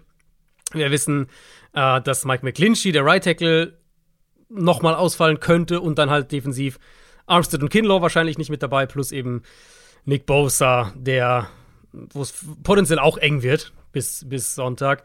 Ähm, ich will jetzt nicht alle so schon direkt abschreiben. Gerade Bosa wäre natürlich extrem wichtig, weil den können die Chiefs Tackles nicht blocken. Sprich, das ist wirklich ein Spiel, wo ich ähm, Donnerstag, Freitag den Injury Report noch mal genau angucken würde. Aber wenn wir jetzt mal auf die Seite Chiefs Offense gegen, ähm, gegen Niners Defense gucken, wenn die Niners nicht ihren Elite Pass Rusher und ihre Qualität in der Defensive Line haben, Ja. gerade halt diesen Pa- Pass Rusher, der die Chiefs halt auch dazu zwingen kann, ein paar Sachen anders zu machen offensiv, dann sehe ich nicht, wie die die Offense limitieren wollen. Weil die, die Niners Defense in Bestbesetzung, habe ich jetzt schon ein paar Mal gesagt, für mich die beste Defense der Liga. Und ich finde, das haben sie auch gezeigt schon in dieser Saison, als sie in Bestbesetzung waren. Zumindest einigermaßen. Da haben ja auch schon Leute gefehlt. Aber das ist ja ein Zusammenspiel eben aus dieser dominanten Defensive Line in Kombination mit für mich dem, dem besten Linebacker-Room in der NFL und einer nochmal im Vergleich zu vergangenen Jahren deutlich stabilisierten Secondary. Wenn aber dann halt die D-Line-Komponente wegbricht, dann wird es halt echt sehr, sehr schwer. Und äh, ich war bei den Chiefs auch weiterhin davor, jetzt da irgendwie einen Haken dran zu setzen und zu sagen, ja, die Offense läuft und wieder.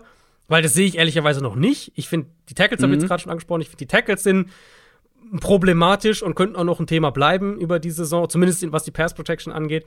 Ähm, ich finde, Wide Receiver ist immer noch so ein bisschen mit Zähneknirschen. Mahomes und, und Kelsey retten da natürlich viel und tragen da sehr viel. Juju hat viel gerettet. Wie bitte? Juju hat viel gerettet. Juju hatte dann hat jetzt mal ein paar Big Plays, genau. Um, Aber ich, ich bin komplett bei dir. Ich habe mir nämlich auch während des Spiels notiert, durch die Luft irgendwie mühsam, beziehungsweise funktioniert nicht so gut. Und am mhm. Ende guckt man auf die Zahlen und man sieht irgendwie weit über 300 Passing Yards. Äh, ja, ging ja doch. Aber irgendwie so richtig rund ist es noch nicht. Genau. Und das habe ich mir jetzt halt bei den Chiefs schon häufig aufgeschrieben. Und ich fand, mhm, mhm. es war eben jetzt auch gegen, gegen die Bills so, dass sie halt wirklich, dass, dass, dass Mahomes, Mahomes halt sehr, sehr viel gerettet hat und sehr viel selbst gemacht hat. Ähm, während auf der anderen Seite, klar, Josh Allen hat auch seine unfassbaren Plays gehabt, aber die Passing Production bei den Bills, wenn man so den direkten Vergleich sieht, kommt, finde ich, nochmal eine Ecke smoother als bei den Chiefs. Ähm, und wenn wir dann halt auf das Matchup gucken, ich denke, dass Mahomes ein bisschen mehr Zeit in der Pocket haben wird, als es jetzt gegen Buffalo zum Beispiel der Fall war. Ich denke aber auch, dass die, dass die ähm, Niners, ähnlich auch wie Buffalo, die auch sehr, sehr gute Linebacker haben, allen voran Matt Milano, dass die Niners sehr, sehr gute Linebacker haben. Das heißt, du, vielleicht kannst du Travis Kelsey ein bisschen limitieren. Du kannst wahrscheinlich das Screen Game von den Chiefs ein bisschen limitieren, wo sie ja auch sich gerne drauf verlassen. Es kommt aber dann wieder auf das zurück. Wenn die Niners Front so angeschlagen ist, wie es aktuell aussieht, dann denke ich, dass zum einen Mahomes zu viel Zeit in der Pocket bekommt und vielleicht sogar auch die Chiefs den Ball am Boden einigermaßen gut bewegen können. Ähm, ich bleibe so ein bisschen skeptisch, was die Chiefs offens gemessen an ihren hohen Ansprüchen, muss man vielleicht dazu sagen, natürlich, ähm, angeht. In dem Matchup, wenn die Niners ohne Bosa, ohne Armstead, ohne Ken Kinlaw spielen, denke ich, das ist zu viel, um Mahomes dann wirklich zu stoppen. Jetzt haben wir die andere Seite noch gar nicht besprochen, ne? Vom, mhm. von, der, von der Partie, weil auch offensiv gibt es ja einige angeschlagene Spieler bei den 49ers. Nicht ganz so viele, aber auch wichtige Leute. Trent Williams, ne, seit Woche drei ja raus. Noch fraglich. Mike McGlinchey musste, glaube ich, raus gegen die Falcons. Auch da muss genau, man ja, McGlinchey ist fraglich, ja. Ähm, das könnte auch schwierig auf der Seite des Balls werden, wenn da mhm. in der O-Line noch einer mehr fehlt. Ja, ich finde es tatsächlich hier noch gravierender, wenn wir über dieses sagen, was ich am Anfang gesagt hatte, Thema des Spiels. Nein, das müssen die Line of Scrimmage auf beiden Seiten gewinnen. In der Defense haben sie zumindest so, dass ich sage, okay, wenn sie da ein bisschen mehr verlieren, aber sie haben zumindest die Linebacker, die können viel retten, sie haben gute Safeties und so. Wenn sie hier gegen eine Chiefs Front, die jetzt nicht, also hat jetzt sicher keinen dominanten Edge Rusher, aber sehr physisch ist, Pocket Pusher hat, ähm, du hast sowieso schon Chris Jones als ein Mismatch gegen die Interior Line der Niners, mit dann vielleicht zwei Backup Tackles Oh, ja, also das finde ich dann schon schwierig für die Niners, weil es halt nicht nur den Pass Rush auch betrifft, sondern auch das Run Game. Und ähm, da haben sie jetzt gegen die Falcons schon ziemliche Probleme gehabt. Die Niners sind kein Team, wo man sagt, die Running Backs, die sind so Bulldozer, die kommen durch Kontakt und, und holen da noch mal fünf Yards extra raus, sondern ja eher ein Team, das halt davon lebt, im Blocking zu gewinnen und dann mit Speed auf Running Back zu punkten. Und ich glaube, das wird hier nicht passieren. Ich glaube, die Chiefs Defense wird die Front, wird die Line of Scrimmage weitestgehend gut kontrollieren. Secondary mhm. könnte gesünder werden für Kansas City. Shard Fenton, äh, Trent McDuffie vielleicht auch zurück diese Woche. Brian Cook hat ja dann auch gefehlt. Und dann, ja, dann traue ich halt Garoppolo in so einem Matchup einfach nicht.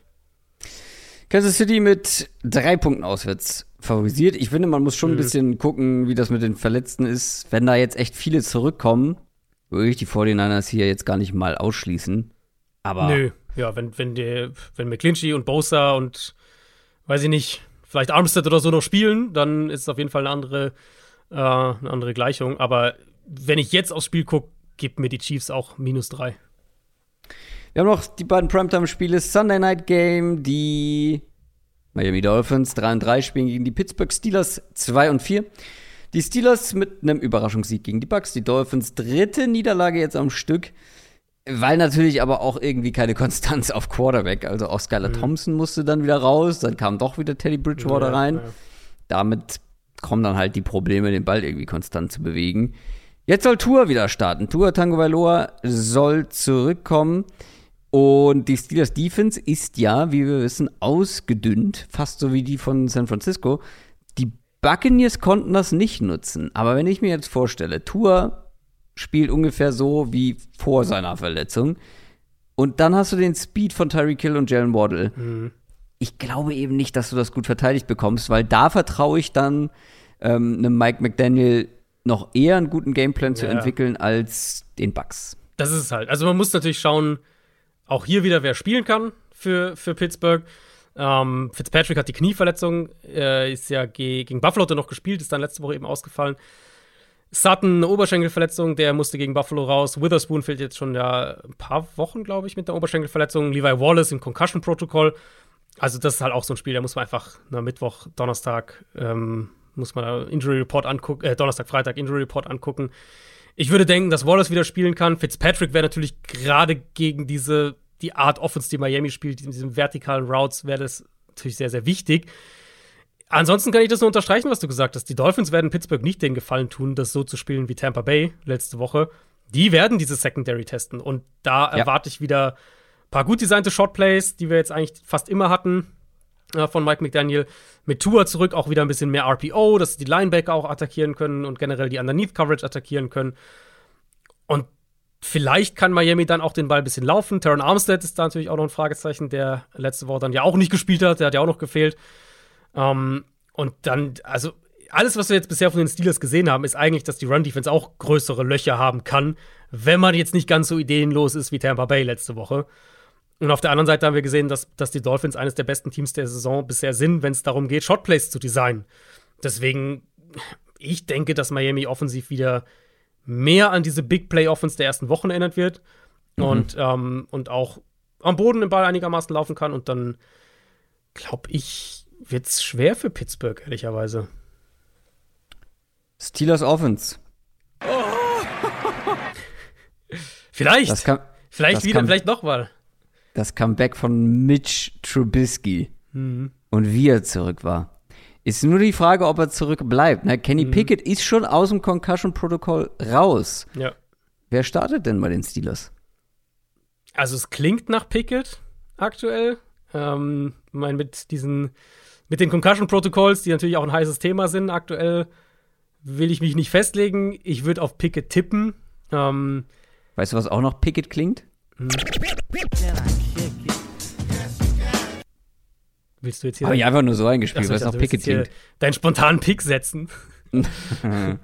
ähm, nein, also, Miami, Miami ist ja bisher anfällig im Passspiel gewesen. Was natürlich auch verletzungsbedingte Gründe hat. Am Boden lassen sie nicht viel zu. Pittsburgh ist keine gute Rushing Offense, das haben wir oft genug thematisiert. Das heißt, ich denke nicht, dass Pittsburgh den Ball laufen kann. Mhm. Ähm, wir wissen, dass die Dolphins nach wie vor viel blitzen. Pickett war bisher eigentlich ganz gut gegen den Blitz. Sie haben die Receiver-Qualität gegen eine Dolphins Secondary eben, in der Savion Howard zwar gespielt hat gegen die Vikings, aber vielleicht, ich weiß nicht, ob er nicht, nicht bei 100% war. Zumindest äh, hat er da einiges zugelassen. Baron Jones immer noch nicht zurück ich glaube, dass es da schon Ansatzpunkte für Pittsburgh geben kann im Passspiel. Und ich glaube, dass die Steelers zumindest ein paar Big Plays bekommen werden. Ähm, ob sie den Ball auch konstant bewegen, ist vielleicht eine andere Frage. Aber die Dolphins Defense, gerade eben mit der Art und Weise, wie die Pass Defense bisher spielt, ist auf jeden Fall schlagbar. Miami ist zu Hause mit sieben Punkten favorisiert. Ja, das finde ich sehr viel. Ähm. Ich denke trotzdem, ja. Ja, doch. Also dafür, dafür hat die Dolphins Defense mir noch nicht genug gezeigt. Ich denke aber trotzdem, dass Miami es gewinnt. Monday Night Game zum Abschluss. New England Patriots 3 und 3 gegen die Chicago Bears 2 und 4. Warum tut man uns das an? Warum Hallo, Bailey Zappi-Hype jetzt aber. Ja, aber der spielt gegen die Bears. Warum kriegen wir die Bears ja. zwei Wochen in Folge als alleinstehendes Spiel? Die Bears jetzt mit drei Niederlagen in Folge, die Patriots mit zwei Siegen in Folge du hast es schon angesprochen, das Spannendste an diesem Spiel ist diese Quarterback-Debatte, die wir mhm. plötzlich in New England führen. Mhm. Nachdem Bailey Zappi gegen die Lions und die Browns gewonnen hat, äh, gibt es einige Stimmen, die fragen, ja, muss man Mac Jones wieder äh, als Starting Quarterback etablieren, wenn er zurück ist? Das Ding ist, Kontext ist so wichtig, finde ich. Mhm. Äh, überall. Aber auch hier. Also Bailey Zappi hat ja gut gespielt. Keine Frage. Und ich will auch überhaupt nicht sagen, dass Mac Jones irgendwie unantastbar sein sollte. Aber es waren die Lions und es waren die Browns und damit waren es so ziemlich das mieseste, was, was in Sachen Defenses aktuell in der Liga so rumläuft. Mhm. Und ja. also, bevor wir darüber sprechen, will ich Belliseppi gegen eine überdurchschnittliche Defense mal sehen. Das sind die Bears jetzt auch nicht unbedingt. Die sind vielleicht sagen, ganz also auf dem Level. Noch, wartest du noch eine Woche dann? Ja, also jetzt geht das noch nicht diese Woche. Also die Bears sind aber trotzdem noch mal ein Level, glaube ich, über den anderen beiden, aber immer noch eher im unteren Durchschnitt. Ähm, aber Mac Jones könnte ja auch diese Woche schon wieder fit sein, oder? Wen, sag, bevor mein, du dazu was sagst, wen würdest du denn spielen lassen, wenn sie beide fit sind? Mac Jones. Ähm, mhm. Ich finde, Bailey Zappi ist die personifizierte Light-Version von Mac Jones. Also in jeder Hinsicht irgendwie. Ähm, ich habe auch noch mal in meine Draft-Notizen geschaut zu ihm. Und ich mhm. mochte Bailey Zappi. Der hatte eine Late Third Round Grade bei mir. Also ich mochte den. Mhm. Meine größten Pluspunkte bei ihm waren Accuracy, Antizipation und die Art und Weise, wie er konstant durch seine Reads geht und den Ball verteilt. Das waren im Prinzip meine drei Kern-Pluspunkte bei ihm. Und das sind ja alles die Sachen, die man bei Mac Jones auch als seine Stärken anbringen würde. Was ja im Moment so überraschend ist oder was ich nicht erwartet hatte, ist, dass die Patriots mit dieser Matt Patricia, Joe Judge Kombination eine Offense aufs Feld bringen, die eigentlich die gut designt ist und dies einem solchen Quarterback erlaubt, erfolgreich zu sein. Sie laufen den Ball gut, sehr gut sogar. Haben wir letzte Woche ausführlich mit, mit Ramondre Stevenson so drüber gesprochen, also diese ganzen Punkte. Jetzt haben sie zwei fähige Ballverteiler, würde ich es mal nennen, auf Quarterback, die halt wirklich auch dazu beitragen, dass die Offense funktioniert. Klare Unterschiede, finde ich, sind halt immer noch, ähm, wenn du dir anguckst, also Zappi spielt halt nochmal eine ganze Ecke mehr auf Sicherheit bedacht.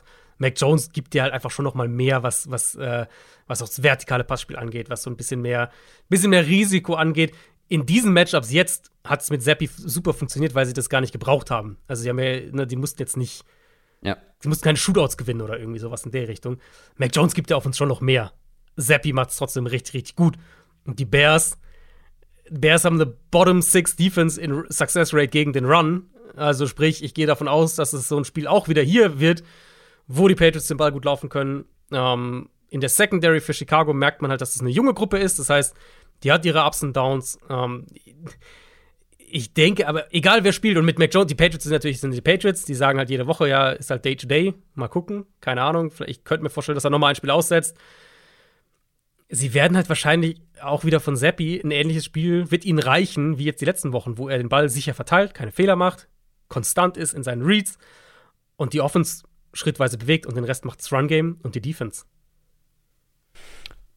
Ich habe auch gerade noch mal geguckt, weil ich neugierig war. Ich hatte auch eine Third Round Grade, aber wir hatten natürlich auch generell höhere Grades als die NFL bei den Quarterbacks, offensichtlich. Mhm. Er war trotzdem nur mein Nummer 7 Quarterback. Aber ich glaube, bei dir war auch nicht höher. Ich glaub, äh, war so die sechs hatte ich ihn, glaube ich. Sechs? Über Matt Corral? Oder über Kenny Pickett? Ich weiß nicht mehr. Ich, muss, ich müsste nachschauen. Bevor ich jetzt was Falsches sage, müsste ich nachschauen.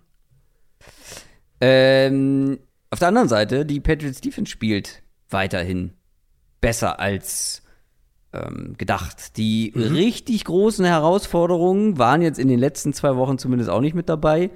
Lions war schon beeindruckend äh, und auch Browns musste erstmal so, vor allem am Boden stoppen. Tendenziell wird es jetzt aber auch nicht schwieriger, ne? Gegen die Bears Offense. Nee, äh, ich habe gerade nachgeschaut, ich hätte ihn auf sieben, also kann ich. Äh, das war auch irgendwie so der logische beruhigen. Spot für ihn. Ja, genau. Er war, er war so das Mittelmaß. Äh, Wo ist eigentlich Carson Strong gelandet, dein der war mal in Philadelphia, aber ich glaube ehrlich gesagt, dass der gesundheitstechnisch einfach mm. keine wirkliche Chance mehr haben wird. Ähm, ja, Patriots Defense, auf jeden Fall eine Überraschung. Ich hätte, ich, ich habe so ein bisschen für mich so sortiert. Die Patriots Offense ist für mich eine Überraschung, weil wir, oder weil ich schematisch da nicht so viel Kohärenz auch erwartet habe, dass es so gut zusammen funktioniert. Die Defense ist eine Überraschung, weil ich individuell da einfach mehr Probleme erwartet hatte. Und dann hast du aber halt, wir haben vorhin schon angesprochen, einen Spieler wie Jack Jones, Kyle Duggar, der einfach ein absolutes Monster ist und halt der perfekte mhm. Safety für Belichick auch ist. Und jetzt haben wir in aufeinanderfolgenden Wochen gesehen, wie sie zwei der bis dato doch produktivsten Run-Games der Liga auch physisch zerlegt haben. Erst Detroit, dann Cleveland. Und das erwarte ich hier auch. Die Patriots Front, so wie die gerade spielt, die sollten Chicagos Line dominieren, das Run-Game auf ein Minimum halten. Und mit der Art und Weise, wie die Cornerbacks auch aktuell spielen und was sie auf Safety haben, können sie auch einiges an 1 gegen 1 Coverage spielen gegen diese Bears Offense. Und dann glaube ich, dass Belichick Justin Fields jede Menge Kram entgegenwerfen wird, wo der den Ball vielleicht noch mal ein bisschen mhm. länger hält, als er das sowieso schon macht. Und ja, also die Bears Offense hat jetzt zwei Spiele, wo sie so ein paar positive Lebenszeichen hatten. Hier könnte ich mir vorstellen, dass es tendenziell eher hässlich wird. Positive Lebenszeichen, sieben Punkte, oder? Ja, sie haben ja besser gespielt in dem Spiel. Äh, mhm. Aber ja. Baby Steps. Ja, die, genau, die Messlatte war auch nicht besonders hoch. hoch. Äh, die Patriots sind mit siebeneinhalb Punkten favorisiert. Mhm. Ja, finde ich immer viel, wenn da äh, ein Backup-Quarterback beziehungsweise der dritte Quarterback am Start ist, aber Patriots sollten das gewinnen. Mich würde es halt nicht wundern, wenn die Bears keinen Punkt hier machen, ehrlich gesagt. Noch ein Shootout. Äh, also, Shut, Shutout. Shutout nee. Wie ja. heißt es? Shutout, ja. Ja, ähm, nicht Shootout, das ist was anderes. Das, war, das, das können die Bears nicht. Nee, ja, also ich würde da natürlich nicht drauf setzen, weil das einfach ein Team komplett ohne Punkt bleibt, ist halt einfach selten in der NFL. Ist aber bestimmt eine gute Quote. Wir wollen niemanden zum Sportwetten hier äh, motivieren, ja. aber. Ähm, aber mich, also mich würde es halt nicht wundern. Also, lass sie von mir aus einen guten gescripteten Drive haben, machen sie drei beim ersten oder ähm, und dann kommt aber halt nicht mehr viel mehr. Also ich, ja, ich bin da bei den Patriots. Auch, also auch mit den 7,5. Gut, jetzt aber Tacheles. Steht jetzt nur noch 2 zu 1 für mich. Habe ich das, äh, das wird, verstanden? Wird, die Luft wird eng für dich. Ja, mir schlottern die Knie. Ja. Mir schlottern die Knie. Mit großen, großen Schritten kommt Adrian. Seine Aufholjagd ist gestartet und du mhm. darfst dir immer noch deinen Pick aussuchen. Wir tippen ein Team, das auf jeden Fall gewinnt. Wenn es ein Außenseiter ist, gibt es den Spread, den es bei den Buchmachern gibt. Wenn man einen Favoriten nimmt, bekommt man einen Punkt. Fährst du weiter mit deiner, mit deiner feigen Favoriten? Also meiner effizienten äh, Aufholtaktik. Mm. Also ich bin wirklich gespannt. Die effiziente Taktik, die äh, ein von zweimal geklappt hat. Also besser als meine Trefferquote davor, sagen wir es mal so. Ja, das ist richtig. Ich bin wirklich gespannt, was du machst, weil ich muss ehrlich sagen, also ich will ja eigentlich immer lieber einen Underdog nehmen, aber mhm. mir gefällt kein Underdog diese Woche. Und ja. ich werde keinen Underdog-Pick erzwingen, wenn ich keinen Underdog mag in dieser Woche. Deswegen äh, nehme ich die gerade angesprochenen New England Patriots.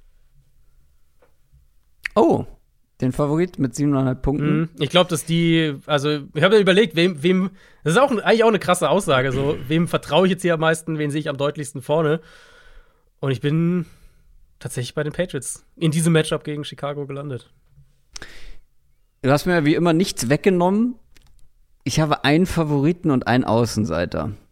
Okay, wer ist dein Außenseiter? Also ich, hab, ich kann dir sagen, vielleicht bevor du sagst Außenseiter, die ich überlegt habe, äh, Giants und Colts. Das sind die einzigen, die ich jetzt überlegt hatte. Die Giants sind es bei mir. Ich habe noch die Commanders gegen die Packers, einfach äh, Heineke, Bimmelbähnchen. ja, ähm, mein Favorit, nee, ich, ich jetzt habe ich ja meinen Außenseiter schon gesagt. Mhm. Aber irgendwann klappt das nicht mit den Giants. Irgendwann klappt das nicht. Und